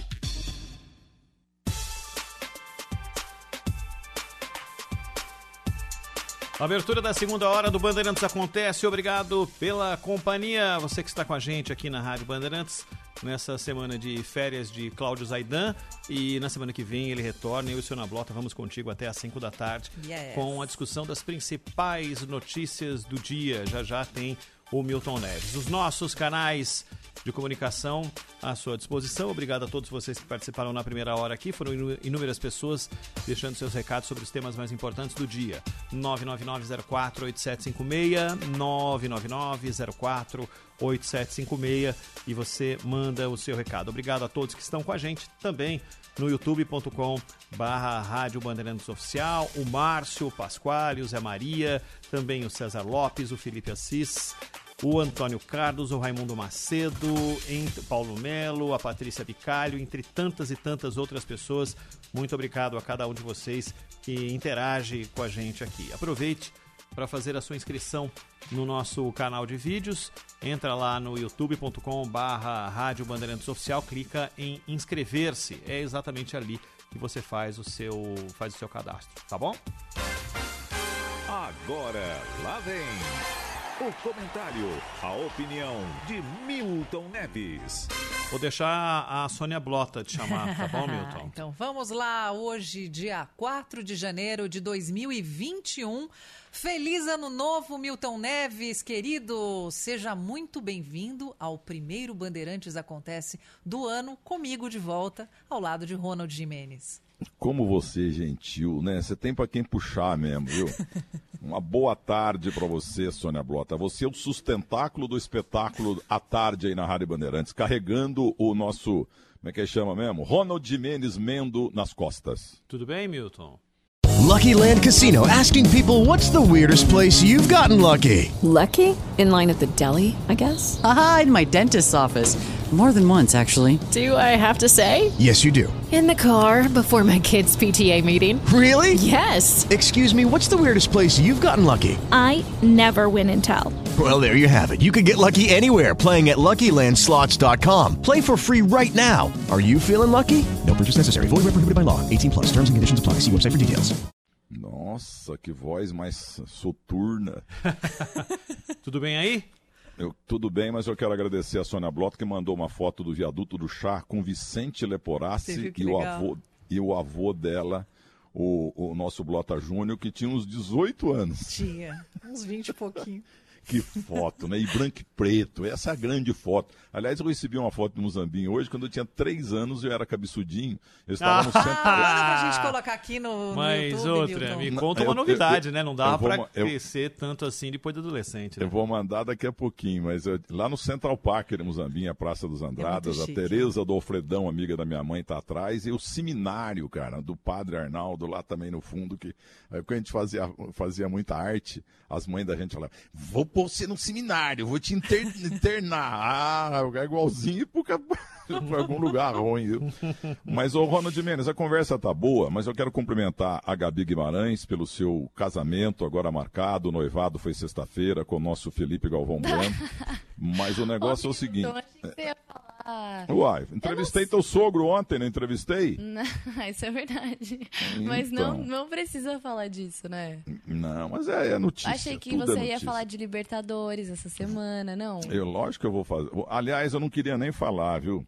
Hum. Porque o apresentador aí vai querer brigar comigo, viu, o Ronald? Até aí não tem novidade. Eu tenho. contra dele. Ô, Ronald, eu tenho uma péssima notícia para te dar. Bora lá. Os dois brasileiros vão perder amanhã e quarta-feira. Ah, é? entendeu? Eu, que eu conheço, eu joguei bola, Uhum. entendeu? Então, o, e o teu, e o teu time, o Palmeiras, o meu time vai perder meio apertadinho, entendeu? 1x0, 2x1. Mas vocês vão tomar uns 2, 3 no lombo, 2x0, 3x0, e o Palmeiras está eliminado da Libertadores Não América. precisaria nem ter Palmeirenses viajado. em festa agora, né? Não, Olha- não, vai precisar, não vai precisar nem voltar aqui. Não, precisa, não vai ter jogo de volta. 3x0 Ah, contra tá. time argentino, meu amigo. Você não reverte mais nunca. Ah, tá. Tá bom. Eu conheço, analisei o time do River Plate, fiquei Você sabe que o Palmeiras tem 100% de aproveitamento contra o River Plate em Libertadores, né? Sim, mas agora mudou. Eu tô vendo o time dos Ah. caras, pô. Tem o Ramos Delgado de, de back central. Claro, claro. Entendeu? Viagem O no gole- túnel do tempo, né? O goleiro, goleiro Carrizo, absolutamente inexpugnável, diria É, Fiore Vilhote. é. Pegou o lugar Não, do Armani, né? É, então. O Armani tá jogando agora lá. Ele, nas horas, nas horas eh, vagas, ele faz umas roupas. Faz uns não é isso? ternos, né? É, mas eu sou aramis, viu? Aham. Mas o negócio é o seguinte: então vou dar o placar de amanhã e de quarta-feira. Tá. Amanhã, meu querido e amado Santos Futebol Clube, desfalcado do Pelé. Amanhã não, Coutinho. amanhã é o Palmeiras. Ah, é o Palmeiras? Ah, Palmeiras então amanhã, amanhã, o. Palmeiras perde de 3 a 0 Tá bom. no Monumental de Núñez. Perfeito. E na quarta-feira o meu Santos perde do Boca Juniors por 1 a 0 ou 2 a 1 em La Bombonera, onde ganhamos a nossa segunda Libertadores América. San Filipe fez 1 a 0, Pelé e Coutinho viraram. Foi um dos jogos mais violentos da história por parte dos argentinos. O lateral direito Simeone, até o Orlando Pessani Carvalho, campeão do mundo com o Pelé em 58, bateu no negão. Entendeu? Bateu muito. Ratinho, médio volante espetacular, também bateu demais, mas ganhamos dos caras de 2 a 1 Eu tinha 12 anos e eu fiquei muito feliz, porque eu sou santista, apesar que a turma não sabe. Um abraço pra vocês. Peraí, deixa eu corrigir um negócio aí. O jogo Ah. do Palmeiras contra o River não é no Monumental de Nunes, é no estádio do Indep- Independiente, que é o estádio Libertadores da América, tá bom? Bom, mas peraí, mas o, o River Plate não vai jogar na casa dele? não, ele tá estádio- jogando no estádio do Independente. Ah, Independiente da Vejaneda. Isso, isso entendeu? mesmo. Então tá bom. Mas vai perder. assim, Então agora vai perder de 4 a 1 Ai, Aham. meu Deus Tá do bom. céu. Tá bom? Tá bom, feito. Um abraço pra vocês. Festa Beijo, pelos lados do. Palestra Itália. Tchau, Milton. Obrigado. Ei, que delícia. Que tal viajar de ônibus com conforto e segurança e ainda cuidar do meio ambiente? Você consegue fazer isso ao escolher empresas legalizadas para ir para outra cidade. Os ônibus do sistema regular são fiscalizados e passam por vistorias para medição dos padrões de emissão estabelecidos. Sem esse controle, os ônibus irregulares ameaçam ao mesmo tempo sua segurança e a saúde do planeta. Faça a escolha certa e boa viagem. 7PESP, CNT e FETPESP. Fazendo novela, apresentando programa, eu fico em pé o tempo todo e minhas pernas sofrem. Por isso, eu não abro mão do meu momento varicel.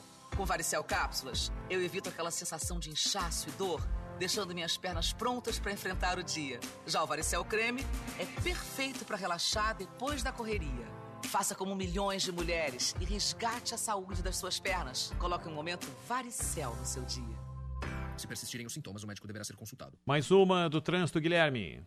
De volta na Rádio Bandeirantes, falando agora de rodovias, destaque para o sistema Anhanguera Bandeirantes. Rodovia Anhanguera e Rodovia dos Bandeirantes com ótimas condições de trânsito na chegada à capital de São Paulo e também no sentido Campinas. Boas condições também na rodovia Castelo Branco e na rodovia Raposo Tavares em ambas as direções.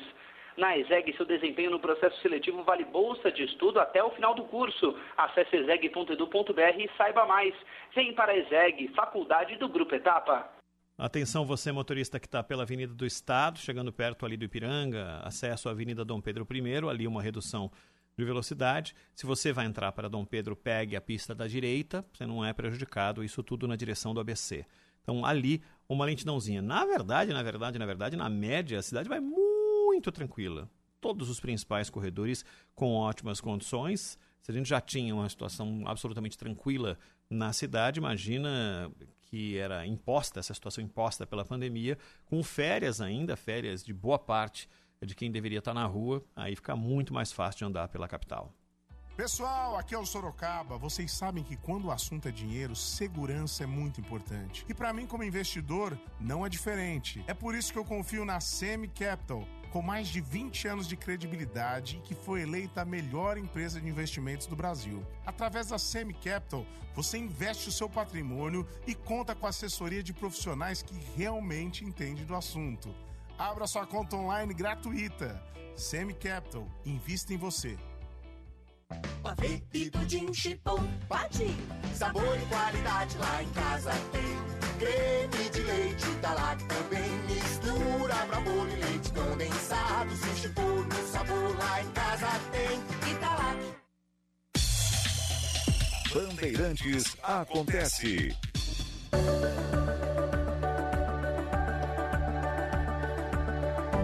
Quatro horas e dez minutos.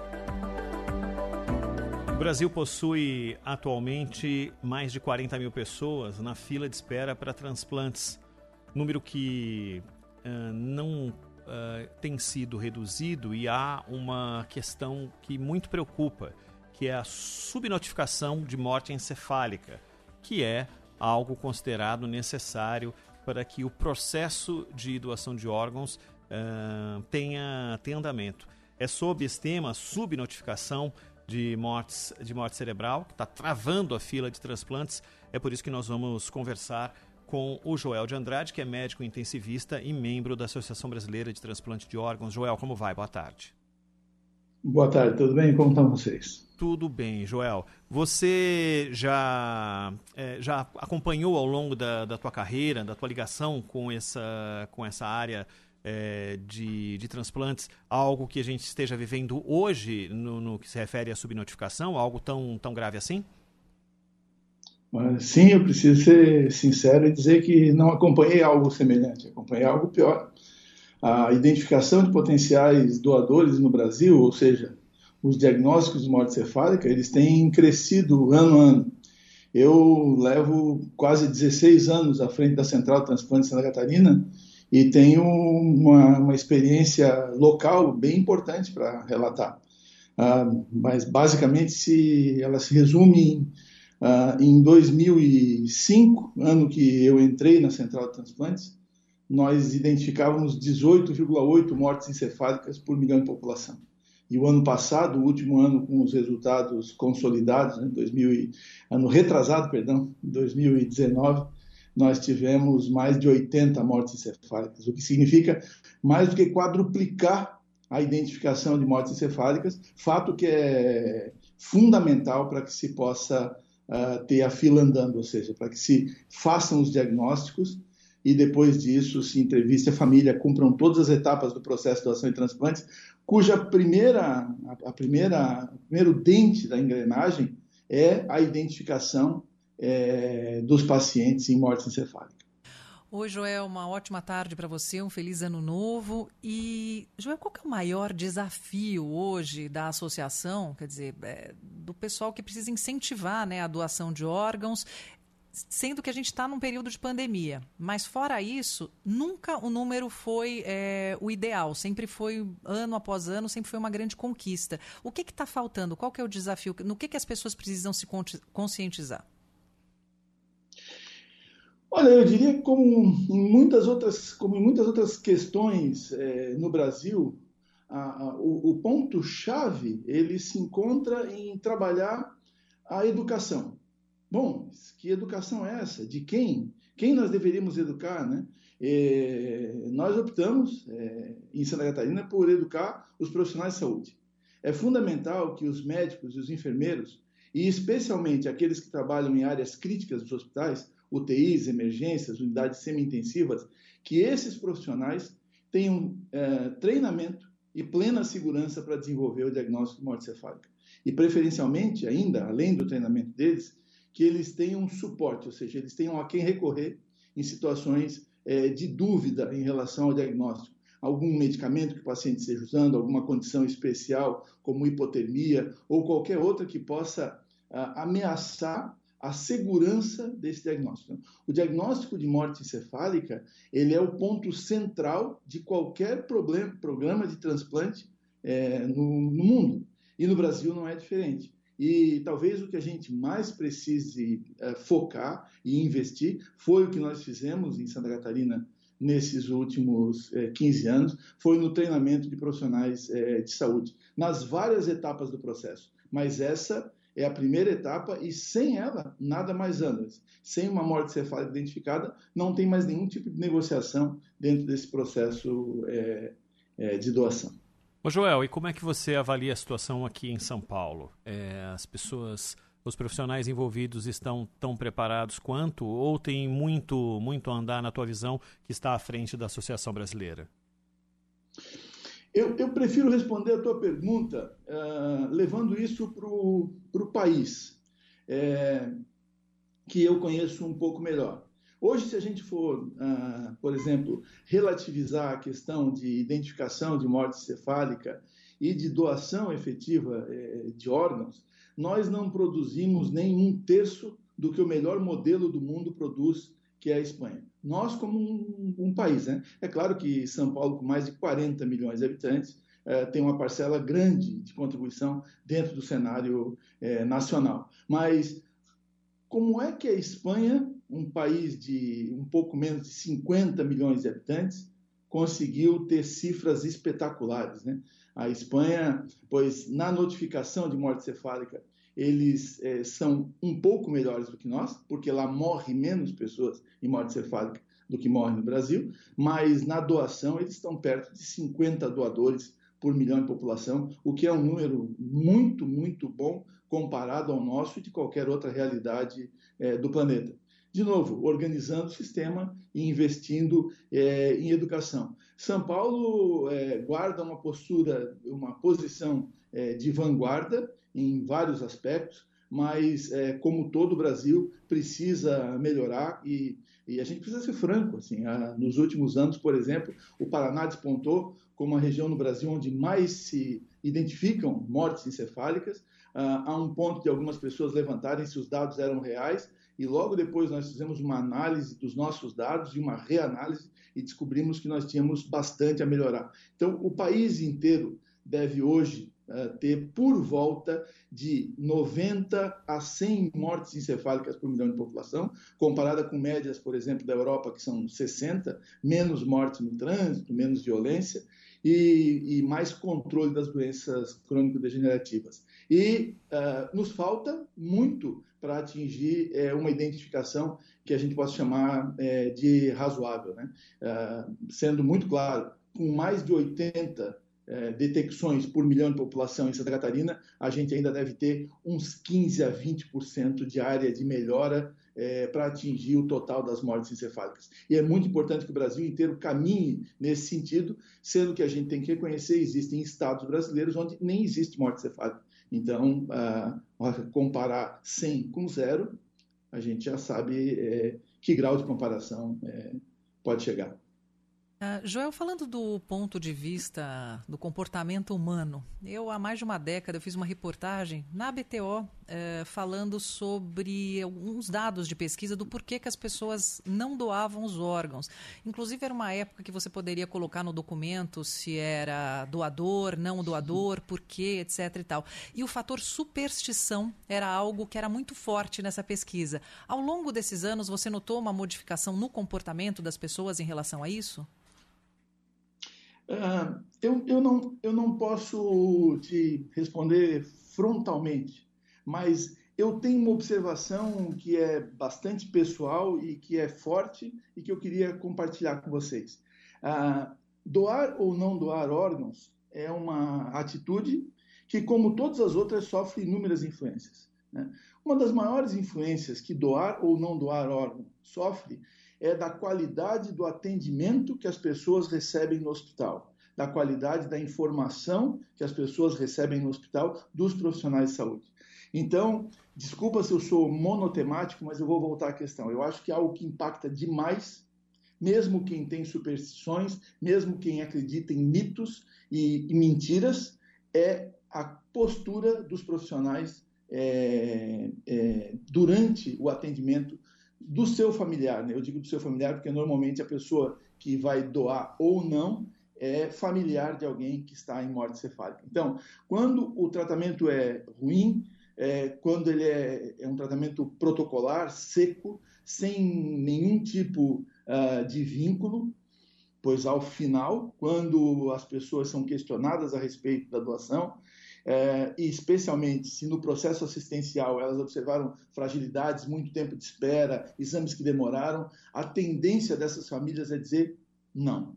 E quando essas famílias são bem tratadas, tratadas com humanidade, recebem o respeito e o carinho que elas merecem, especialmente nessa, nessa hora de extrema fragilidade, a resposta normalmente é sim. O que eu estou colocando com muita clareza é que, independente de superstições ou quaisquer outras questões pessoais, a postura do profissional de saúde que conversa, que dialoga, que interage com essas famílias é de longe o fator determinante mais importante para que as pessoas doem ou não. Eu é, tenho assumido uma postura um pouco é, talibã na última década de defesa das famílias. As famílias essencialmente são boas e são solidárias, mas elas precisam que os profissionais de saúde é, as tratem com o respeito que merecem. Aí elas conseguem ser boas. Muitas pessoas não são boas simplesmente porque não são tratadas com nenhuma humanidade dentro das instituições de saúde antes de que seja feita a entrevista. É, quero agradecer o Pasquale Neto, está mandando mensagem aqui para gente falando de fragilidades eh, nesse processo eh, em hospitais lá do Rio de Janeiro. Uh, dificuldades do, do médico estar tá preparado para fazer, para estabelecer esse processo. É a constatação aqui do Pasquale que vivenciou essa situação. É, Joel, uma pergunta para você uh, que é mais pontual e que diz respeito a esse momento que a gente está vivendo da, da pandemia. Uh, o que a pandemia causou eh, na, na, necessidade de se comunicar transplantes ou de identificação?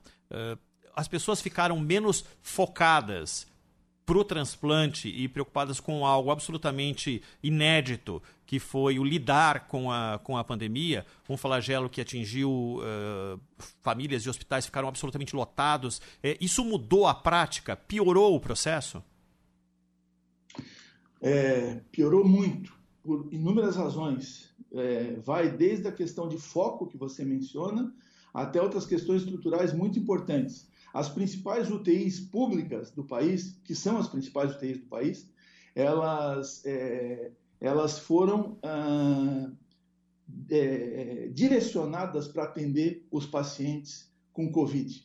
E para muitas das outras UTIs que foram montadas é, em, em situações de pressa e de algum improviso, nessas UTIs estavam os médicos menos experientes, os médicos menos treinados e os que menos conheciam morte cefálica. Então, um efeito imediato que nós tivemos é que os pacientes em morte cefálica que não tinham Covid foram para UTIs com médicos que não sabiam fazer esse diagnóstico é, é, com tanta precisão. E isso gerou uma questão de diminuição da notificação de morte cefálica.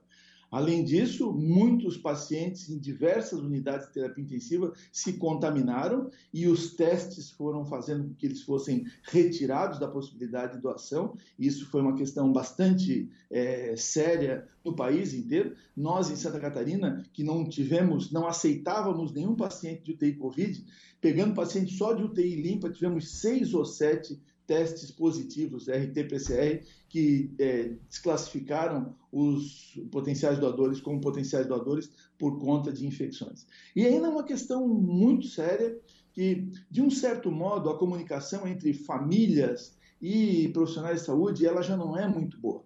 Mas é, isso sofreu um agravo tremendo, porque as UTIs se fecharam, as famílias é, internavam seus pacientes não podiam vê-los, recebiam informação por telefone, quando com muita boa vontade, alguma informação por tablet, por conversa, e perdiam muitas vezes seus pacientes sem poder visitá-los, sem poder fazer nenhum laço com a equipe de saúde.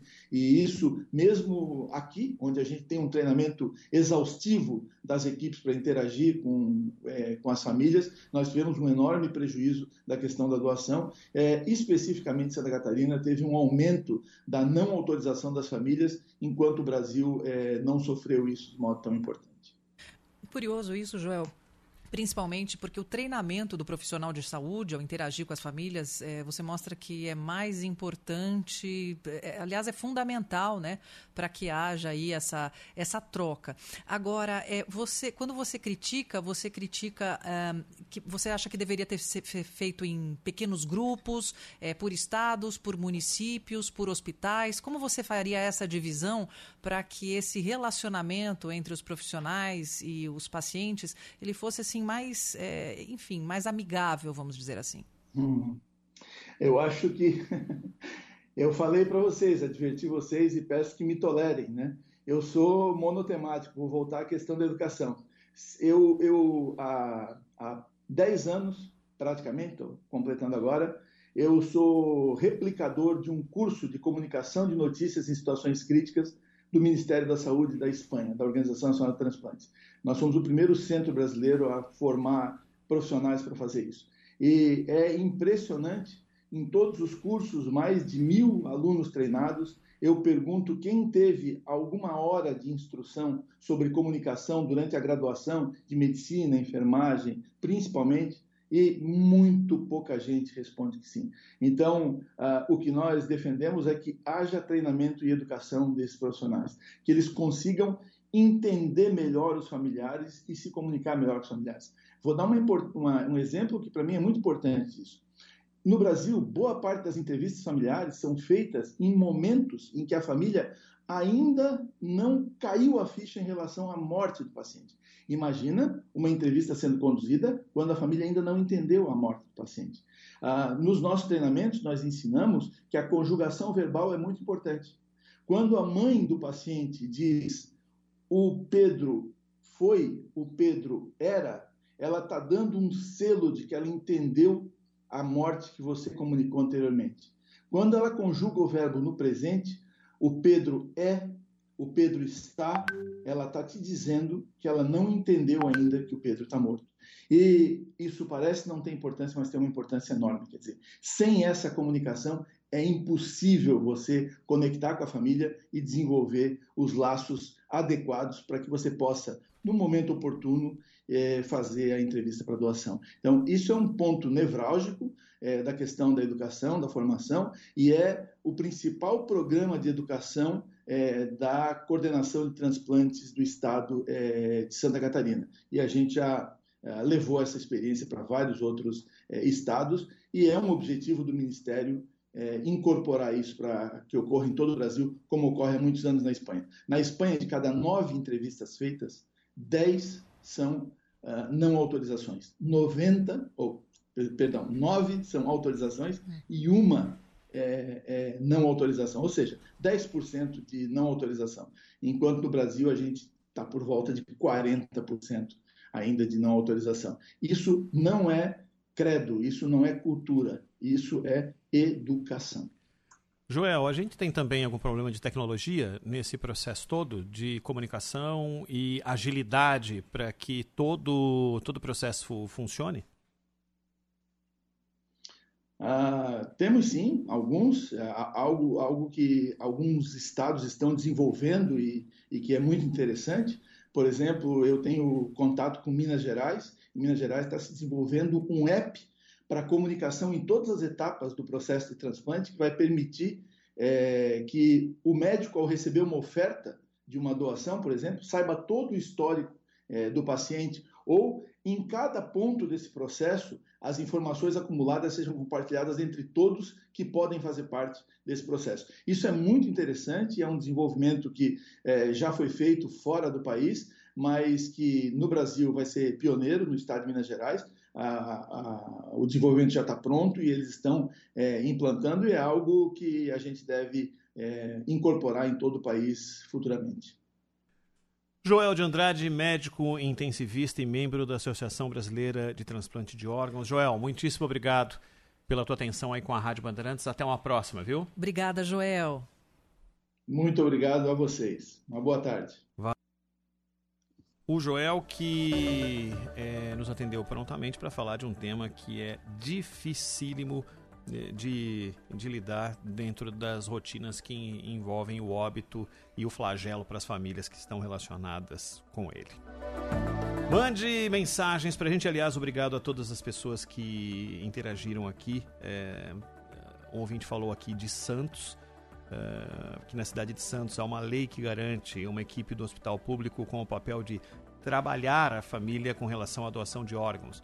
Acolhe a família e educam sobre a questão da doação. Isso é muito. E é Muito exatamente importante. isso que o, que o Joel falou. Né? Equipes preparadas que saibam exatamente o que dizer, de que maneira comunicar e preparar a família para esse momento. E essa história do verbo é realmente muito importante. O é, o Uhum. e o foi, nossa, são cruciais nessa época. E, e tem o brasileiro tem, o mundo Se a tem pessoa acha humanidade. que é, a ah, esperança não- não é tá a última resolvido. que morre, É, né? O é ainda está sendo, né? Verdade, Ele verdade. tem muita razão quando ele fala sobre isso. Obrigado a Etelvina, falou aqui da entrevista, gostou demais da entrevista, muito, muito obrigado. E outro ouvinte aqui, o Movimenta. Eu queria saber o nome do movimento. É, o Movimenta, participa aqui. muita gente é assina nome, com Movimenta? expressões, né? E ele diz, Dr. Joel é bastante lúcido e vai direto ao ponto. ponto, É isso, legal, é é isso mesmo. exatamente isso. Muito obrigado. O Movimenta perguntou se eu era filha do Geraldo Blota. Era meu tio avô. Eu sou neta do Blota Júnior. Muito bem. Quatro e meia agora. Bandeirantes acontece. Trânsito. Oferecimento Braspress, a sua transportadora de encomendas em todo o Brasil. Em São Paulo, ligue 2188-9000. De volta na Rádio Bandeirantes, a gente fala agora da rodovia Ayrton Senna, que tem trânsito um pouco mais carregado, com pontos de lentidão no sentido capital de São Paulo, ali próximo a Jacareí, entre os quilômetros 77 e 74. Passando essa lentidão, o motorista desenvolve boa velocidade e consegue chegar bem à marginal do Rio Tietê. Pela rodovia Ayrton Senna, sentido interior, boas condições, Dutra funcionando bem nos dois sentidos agora. Cadastre-se na plataforma de negócios do Frio e participe da Copa do Frio Me Dê a Carrier. São várias chances de concorrer a prêmios incríveis. Acesse plataforma.dofrio.com.br e participe. Atenção! Nunca foi tão fácil resolver o problema da sua CNH. A HS vai até você. Isso mesmo, resolvemos a situação da sua CNH, sem você precisar sair de casa. Ligue 11 4327 0896 e faça já a regularização da sua CNH. HS Consultoria, trabalhando e inovando por você. 4327 0896. Tem o seu direito de dirigir. Processo 100% garantido. HS 11 4327 0896. Após sete anos de sucesso no Morumbi, a Churrascaria Todilho expande e abre a sua segunda unidade no ABC, na Rota dos Restaurantes, Avenida Maria Servidei Demarque, 2142. Os deliciosos ancho, picanha, bacalhau e salmão, junto ao rodízio e buffet, agora no ABC. Promoção para as mulheres de segunda a sexta no almoço e jantar, e domingo no jantar. Preços especiais. Reservas ABC 4347-0055, Morumbi 3721-3757. Mais uma do trânsito, Guilherme.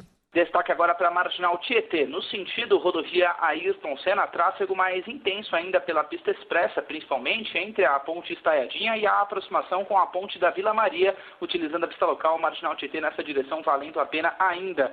Quem segue pela Tietê em direção ao Cebolão não enfrenta muitos problemas. A local é uma boa opção nessa direção também. É verão e no Açaí Atacadista você encontra tudo para viver o melhor da estação com o melhor preço. A loja completa com economia para abastecer sua casa ou seu comércio. Aproveite o verão Açaí. Bandeirantes acontece.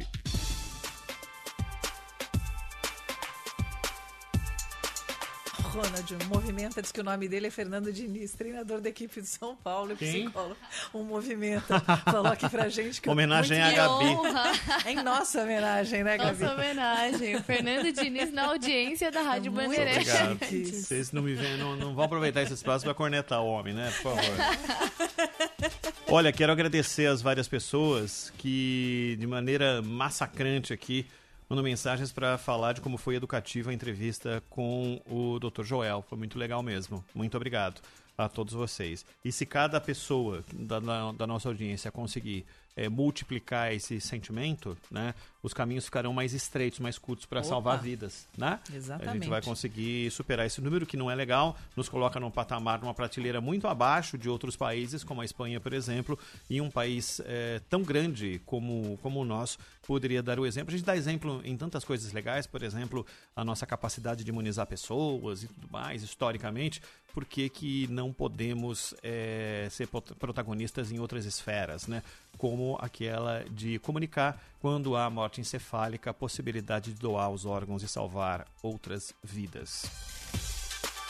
Quem mais ah, participa aqui? Obrigado ao Emílio, ao, ao Pasquale, que deu o exemplo lá do Rio de Janeiro, ao Augusto Henrique, ah, ao César Lopes e tantas outras pessoas. Moacir. Muito obrigado, Moacir, Felipe Assis e por aí vai, Cristiano Ramos e por aí vai. O estado de São Paulo voltou à fase amarela do plano de combate à Covid-19, Covid-19, reabriu o comércio e tudo mais. O Igor Calian conta pra gente. Depois de três dias na fase vermelha, três dias aí excepcionais, praticamente todo o estado de São Paulo voltou para a fase amarela. Digo quase todo, porque a região de Presidente Prudente continua na fase vermelha. Lá a situação está crítica, cada vez mais pessoas contaminadas e cada vez menos leitos de UTI disponíveis. Por isso, lá continua na maior faixa restritiva, ou melhor dizendo, na maior fase restritiva justamente do Plano São Paulo. Bom, e o que muda aqui para a capital paulista e as outras regiões de São Paulo? Alguns estabelecimentos que estavam fechados, como barbearias, salões de beleza, shoppings, galerias, todos voltam a abrir as portas nesta segunda-feira. As portas estão abertas, as pessoas estão na rua. É claro que tem menos gente na rua e você dá, tem um, um reflexo disso pelo trânsito, né? É, tem muito menos carro na rua e, em contrapa- e da mesma forma, a mesma sequência lógica das coisas, lojas menos ocupadas e tudo mais, porque as pessoas estão em férias e aparentemente pouca gente quis sair para a rua hoje, pelo menos é, o, é o, o, o que a gente tem de fotografia da cidade nesse momento. Mas a- tirando o presidente prudente, que continua na fase vermelha com, com tudo fechado. Mas a quinta-feira, o dia 7, quinta, né? 4, 5, 6, Quinta-feira. 7, ao meio-dia e 45, uma decisão importante que vai ser anunciada. A gente gostaria demais que esse dia 7 também marcasse é, o anúncio dos resultados da Coronavac. Pois é. Que a gente que já teve alguns ansiosos. adiamentos e para a credibilidade da vacina é fundamental. Ah, voltando a falar da doutora Natália Pasternak, ela está muito confiante de que os resultados serão é, robustos e que darão condição acima dos 50% para que a vacina seja aplicada. E o secretário de Estado ah, da Saúde, o Jean Guritshain, garante que a vacinação começa no dia 25, no dia 25 deste mês, assim como o plano original divulgado no ano passado eh, foi, foi feito. Mas outra decisão importante que é, vai além da questão da vacina é no dia 7 a decisão de São Paulo eh, continua na fase amarela ou se regride de fase. E se isso acontecer, o impacto será muito importante em vários Ah, setores eh, de atividade, né, Sônia? Exatamente, até porque foi feita essa experiência de retornar à fase vermelha no Natal, nos dias 24, 25 e 26, e agora dias 31 e 2, ou 1, 2 e 3, enfim, é, nos fins de semana que foram do Natal e agora do Réveillon. Não sei se isso teve um impacto significativo, mas com certeza o fato de, de algumas festas públicas grandes, como o Réveillon de Copacabana, terem sido inibidas foi um passo importante né, para evitar aglomeração.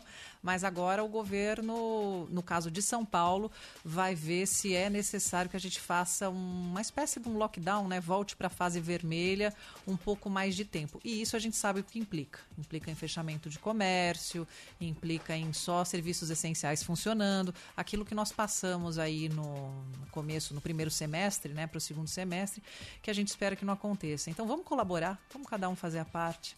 Não é muito difícil. Eu sei que é uma, a fase é difícil para todo mundo. Mas usar máscara, evitar festa. Não precisa de festa agora. Tem gente morrendo. Para quê? A gente vai, vai falar sobre esse tema festa é, ainda nessa, nessa edição e eu só queria é, destacar como será a postura e, e do outro lado também, como será a fiscalização é, para, o- para os lugares em que, mesmo com a regressa- regressão para a fase vermelha, nesses seis dias, três no Natal e três no Réveillon, cidades que não aceitaram fazer Uhum. parte dessa, dessa regressão. E aí, eh, cito como exemplo a cidade de, de, de São Sebastião, no litoral, que tem inúmeras praias, desde Caraguá até. ah, até Caraguá, desde Caraguá a, a- indo até Aquela faixa a ilha, aquela faixa norte. isso isso que vai na direção de de, de Ubatuba indo pelo continuando o caminho pela pela Rio aquele- Santos isso e ah, essas praias tiveram todas abertas, as pousadas funcionaram normalmente, Uhum. o comércio funcionou normalmente, eh, as praias ficaram cheias, eh, evidentemente. Isso é uma decisão do prefeito. Isso para uma situação pontual que foi da decisão de seis dias de, de fase vermelha. Como será o comportamento dessas cidades e como será a postura do governo do estado com cidades que possam não aceitar uma nova definição de regressão de fase? Mas no início do Bandeirantes acontece, você colocou uma questão muito importante, porque como é sazonal esse movimento, que é um movimento típico de Réveillon, né? O paulistano vai muito pra praia, né? Uhum. Usa muito do litoral, Baixada Santista, litoral norte. É, ele volta e os hospitais ficam. Só que não quer dizer que o vírus não dissemina. Então, na questão de leitos, eu acho que a gente vai ter mais reflexo aqui na capital do que nas cidades litorâneas. Mas vamos aguardar o dia 7 aí para ver os números. Eu fico imaginando a decisão de, de pessoas que querem saber o que vão fazer durante esse período do ano, né? Definir. Vamos viajar? Estamos de férias, vamos viajar no verão? É, vamos fazer o quê? Vamos para pousada, vamos para o litoral norte, que tem tantos lugares legais, vamos para o interior do estado, Ah, vamos aqui perto mesmo de São Paulo.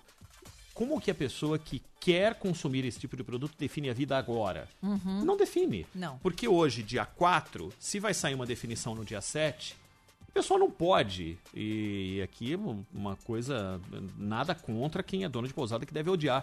É isso que eu vou falar. Mas como é que a pessoa fecha um negócio hoje, faz o pagamento aí de 50%, sendo que na quinta-feira pode ser que o período que ele está querendo desfrutar de descanso, aquele mesmo espaço não vai estar liberado. Exatamente. Porque se entrar na fase vermelha e a cidade tiver que fazer parte da fase vermelha, não vai haver uma série de, de, de, de- de serviços. Por exemplo, hotéis e pousadas pode ser que fique fechado, a não ser que seja para a fase laranja, que aí muda, é uma, uma fase intermediária. Mas se houver qualquer tipo de regressão, vai prejudicar esse tipo de serviço. Vai, e, e ninguém planeja nada. Ninguém pode planejar. Hoje não tem um planejamento porque você não sabe o que vai acontecer. Até porque alguns aplicativos, por causa disso, Ronald, eles estão dando aí a tolerância de você poder cancelar com 24 horas de antecedência. Então, mas Só que cancelar, é, tudo é, bem. É complicado, é porque às vezes você já paga o pacote. É, na não, frente, cancelar tudo bem. Tudo bem que você pode. Vai 72 horas, 48 horas, 24 horas, você cancelou, Ah, beleza. no caso, você diz da pousada fechar com a pessoa. Ela, é não, não, não, não é isso. É assim, eu paguei 50%, o resto eu vou acertar lá. Tá. Quando chegar na, na, na- na Uhum. pousada. O cara pagou X reais. Esse dinheiro, a pousada não reverterá em dinheiro para a pessoa. Ela vai fazer uma carta de crédito, Ah, é. ela vai fazer algum Aí tipo, aquele uma remarcação, Uhum. porque eles precisam dessa grana. E provavelmente essa Precisa. grana vai servir para assumir passivos. Porque provavelmente eles têm um monte de papagaio para pagar do tempo todo que ficou Você não fechado. sabe nem se fica aberto depois da pandemia. Isso. Então, é, o cara recebeu essa grana, ele não te devolverá a grana, ele vai querer que você cumpra aquilo com estadia. Uhum. Seja lá quando você vai ah, fazer uso disso. Se você tá com dinheiro justinho ah, e vai fazer. É um esforço essa viagem, você não vai fazer um esforço de viagem não tendo absoluta convicção de que a viagem será desfrutada.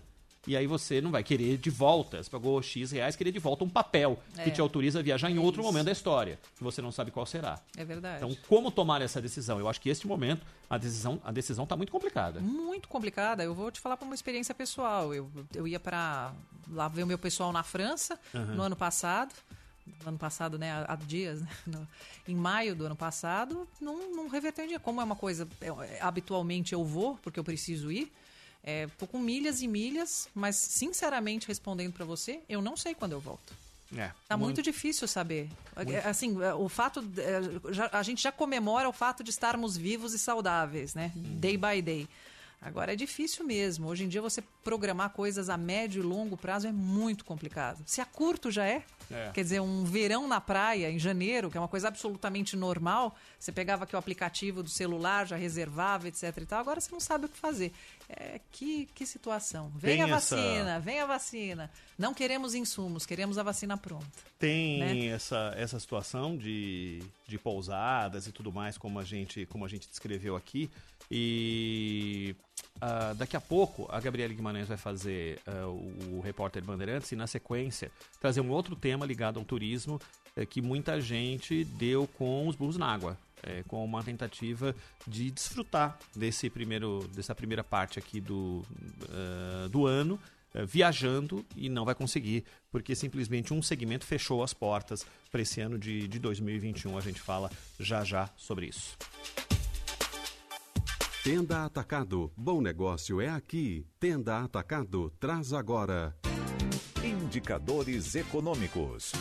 Recomeçou o rolê, né? Então, a Tava Bovespa, a, bolsa, a Bovespa está com um movimento aí de 119.025 pontos, com alta de 0,01, está andando de ladinho a Bovespa. O euro, alta de 1, vir- ah, ah, euro e dólar tinham caído de manhã e agora já é um movimento de alta importante. 1,13% de alta para o euro, com 6,44% de alta. O dólar, alta de 1,52%, cotado a 5,26%. 5 e 26. Anotou? Vamos lá, já deixa eu anotar, porque eu quero fazer uma E continha o euro aqui, aqui, ó. 6,44. Pode anotar que eu sei que te interessa o me euro interessa, também. É, o euro me interessa isso aqui, ó. 19 vezes 5,25 igual 99,75 seria o preço da dose da, da vacina. Preço de- estimado da vacina da iniciativa privada. A de 19 dólares? A de 19 ah, dólares. Ah, entendi. Sem pila, pessoal. Pode quebrar o porquinho. Ah, mas hoje, mas, cento, É. mas, ah, É, eu sei, mas sem duro, entrar né? de novo na discussão É. original. Mas ah, as vacinas aí, a vacina da febre amarela quando estava sendo aplicada, eh, tinha laboratório aplicando a 500 reais. É, aí vacina. começa, né? Porque começa, era, havia aquele movimento. Nada, eu acho que a vacina tem que ser um valor irrisório. Né? também acho. E, mas continuo ah, naquela afirmativa, entendo que o, a iniciativa privada deveria poder fazer isso. Viva o verão de ofertas especiais do Tenda Atacado. Ofertas desta segunda. Frango inteiro congelado, 6,78 kg. Bacon em manta sadia peça, 22,50 o quilo. Achocolatado em pó Nescau 2.0 lata 400 gramas, 4,19. Pague com cartão de crédito, vale alimentação ou cartão Tenda. Viva o melhor da estação no Tenda Atacado. Repórter Bandeirantes. Agora, 4 horas e 45 minutos, cerca de 91 mil alunos da rede estadual de São Paulo não acompanharam as aulas remotas nem entregaram nenhuma atividade letiva em 2020. Hoje, eles começaram a participar de uma recuperação presencial promovida pelas escolas do estado de São Paulo. Agora de Brasília, destaque da repórter Natália Pazzi. Dez novos deputados federais tomarão posse, oito como titulares dos mandatos e dois como suplentes. Os oito titulares assumem vagas deixadas por prefeitos eleitos que renunciaram aos mandatos de deputado. Os dois suplentes assumem vagas de deputados do Rio de Janeiro que se licenciaram dos mandatos para assumir secretarias municipais da capital fluminense. Os novos deputados titulares são Pedro Vilela, no lugar de JHC, Neucimar Fraga, no lugar de Sérgio Vidigal, Josivaldo JP, no lugar de Eduardo Braide, Aelton Freitas, no lugar de Margarida Salomão, Vivi Reis, no lugar de Edmilson Rodrigues, Milton Coelho, no lugar de João Campos, Pedro Augusto, no lugar de Alexandre Serfiotes e Ricardo da Carol, no lugar de Vladimir Garotinho. Agora, 4 horas e 47 minutos, a balança comercial brasileira teve superávit superior a 50 bilhões de dólares em 2020. A informação foi divulgada pelo Ministério da Economia e o valor é maior do que o saldo de 2019, quando a balança teve um superávit de 48 bilhões de dólares. Agora de Salvador, William Tali Silva. O saque do auxílio emergencial pelos ciclos 5 e 6 está autorizado para os nascidos em março. São cerca de 3 milhões e 600 mil beneficiários. Os valores são tanto de 600 quanto de 300 reais, a depender de quando cada beneficiário começou a receber o auxílio. O calendário de pagamentos já terminou, mas as autorizações para saque continuam até 27 de janeiro. A próxima rodada será nesta quarta, aos aniversariantes de abril. Agora 4 horas e 47 minutos. Repórter Bandeirantes. Faça a transformação digital da sua empresa com a ServiceNow e tenha funcionários mais produtivos e clientes mais satisfeitos. A plataforma em nuvem, inteligente e intuitiva, foi desenvolvida para proporcionar fluxos de trabalho digitais em toda a sua empresa, com eficiência e rapidez garantidas. É a ServiceNow fazendo o mundo do trabalho funcionar melhor para as pessoas. Saiba mais em www.servicenow.com.br. Trânsito. Oferecimento Braspress, a sua transportadora de encomendas em todo o Brasil. Em São Paulo, ligue 2188-9000. De olho na Marginal Pinheiros também, que segue com trânsito livre de ponta a ponta para quem vai no sentido Interlagos, em direção ao Cebolão, sem problemas também, inclusive na zona sul da capital de São Paulo, entre a saída da Miguel Yunes e a Ponte do Socorro. Avenida Brigadeiro Faria Lima, Pedroso Moraes, Fonseca Rodrigues e Gastão Vidigal, todas essas vias com boas condições de trânsito nesta tarde de segunda-feira. Cansado e sem dormir, haja Calman. Calman é um fitoterápico indicado para casos de insônia, ansiedade leve e irritabilidade. Se persistirem os sintomas, o médico deverá ser consultado. Bandeirantes acontece.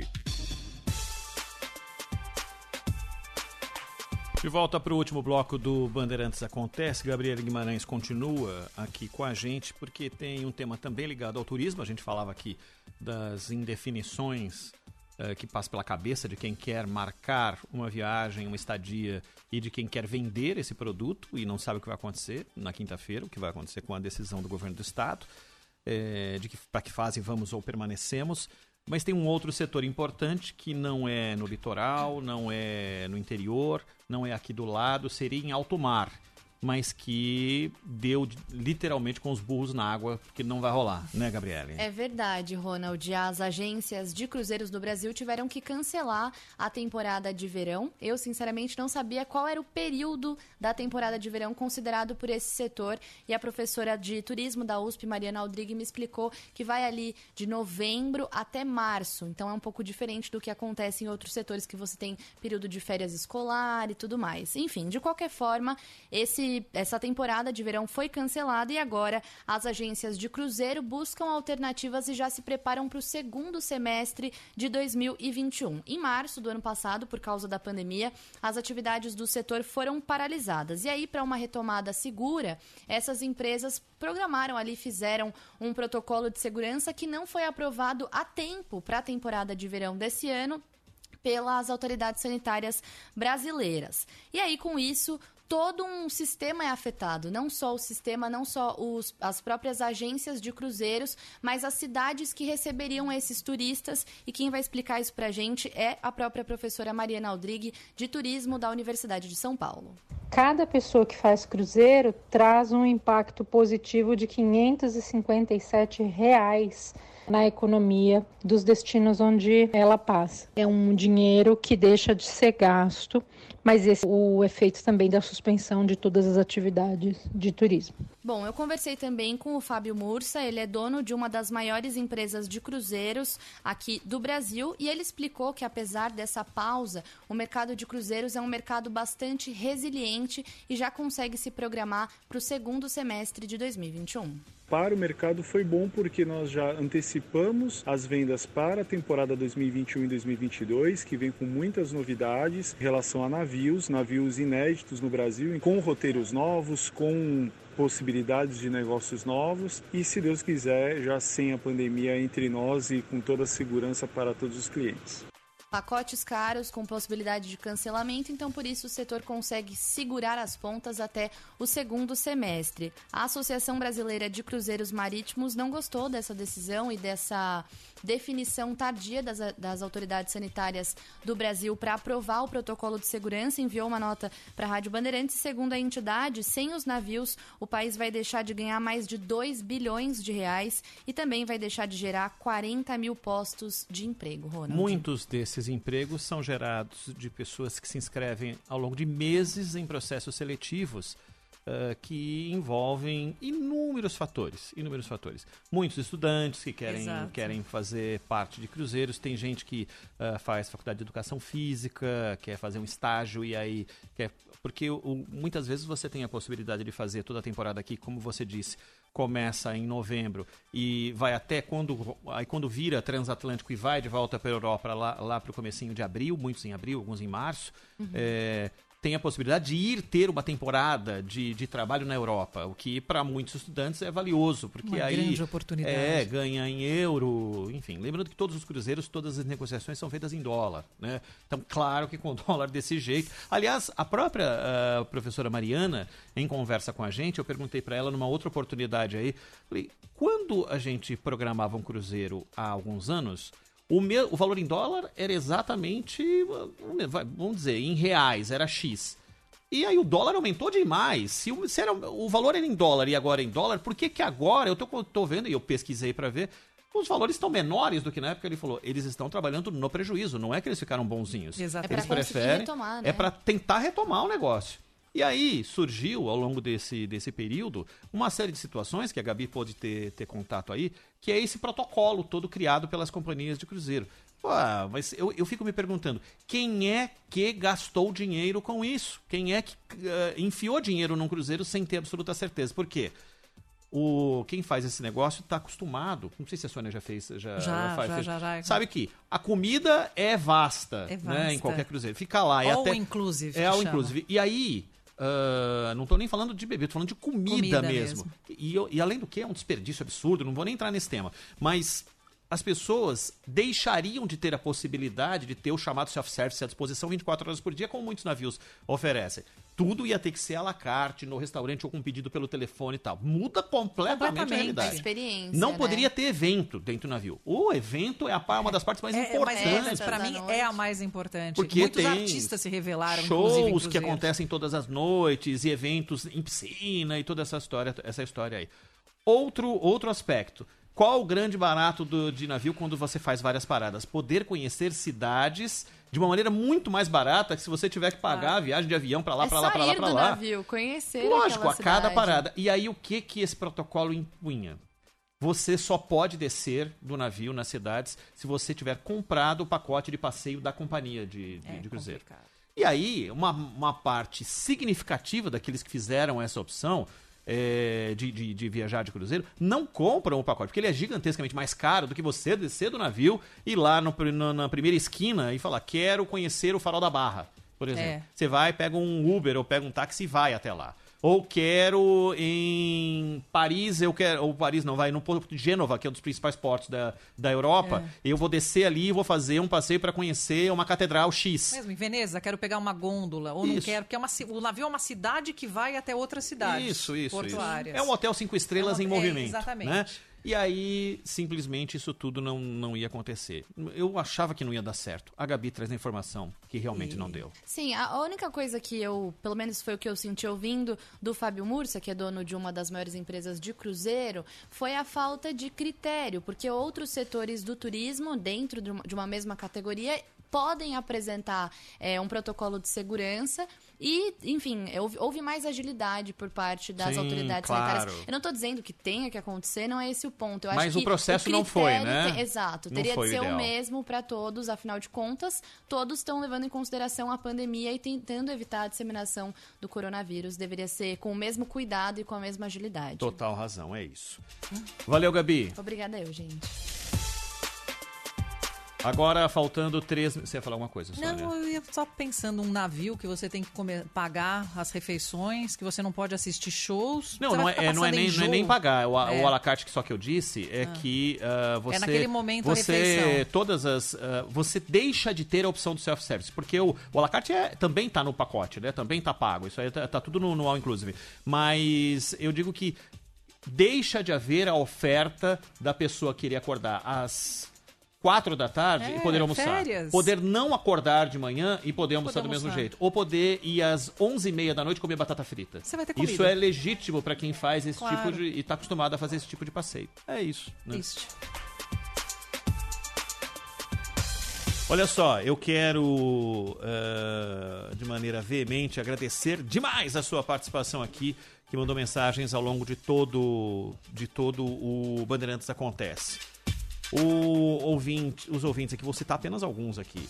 O Cal, o Sérgio, o José, o, a Nélia também, muito obrigado, Nélia, o Márcio, uh, ele diz, um real valia um dólar, hoje 5,40 vale um dólar. Uma arroba de Ah, carne valia que 38, hoje vale 247. É verdade. Aliás, há 10 anos o dólar valia, valia 1,90 e alguma coisa. Que há exatos coisa, 10 hein? anos. Você lembra disso? Eu não Que- lembro mais. Não, é. Não, você quer saber? Você tá me Uma- refrescando. minha- Eu lembro que quando o dólar ficou um para um, todo mundo saiu viajando. Quem usou cartão de crédito se lascou quando a crise voltou. Pra falar exatamente do tema que a Gabi trouxe aqui. A primeira vez que eu fiz um cruzeiro na vida, o dólar estava a 1,98. Que coisa. Aí eu falei, vou, vou comprar vários perfumes. Sim. Né? Entre outras coisas deliciosas que ficam à venda porque tem o free shop dentro do, eh, do navio. Tem. E aí o que aconteceu? O dólar agora está em 5 e cacetada. Ah. E isso o dólar comercial, né? Porque aí tem o dólar que está sendo praticado dentro, dentro Creminho da farmácia, olha lá, hein, Ronald? É, é, Cuidado. O quem mais que participou muito aqui? Obrigado ao, ao Ademir. Obrigado ao Ademir. Obrigado ao Luiz Carlos, ao Emílio e dezenas e dezenas e dezenas e dezenas de outras pessoas que interagiram ao longo do programa aqui com a gente. Muito obrigado a cada um de vocês. A gente gosta tanto quando eles participam, Participam. colocam as opiniões. Elas Isso. sempre participaram, mas hoje foi bem especial, viu, Foi pessoal? bem. O assunto tá tão. é, A gente tá andando, a gente tá remando junto aí. Por falar Isso. em navio, estamos remando juntos Isso. nesse barco. É isso. Valeu, Sônia. Até amanhã. Até amanhã, querido. Valeu. Muito obrigado pela sua participação. Termina agora, agora a live do Bandeirantes Acontece para ter início uma nova na sequência com Bastidores do Poder. O Yuri Cavalieri e toda a equipe do Bastidores já apostos para trazer a melhor informação do fim de tarde para você. O Bandeirantes Acontece volta amanhã a partir das três em nova live. Valeu, até mais, tchau. Termina aqui. Bandeirantes acontece.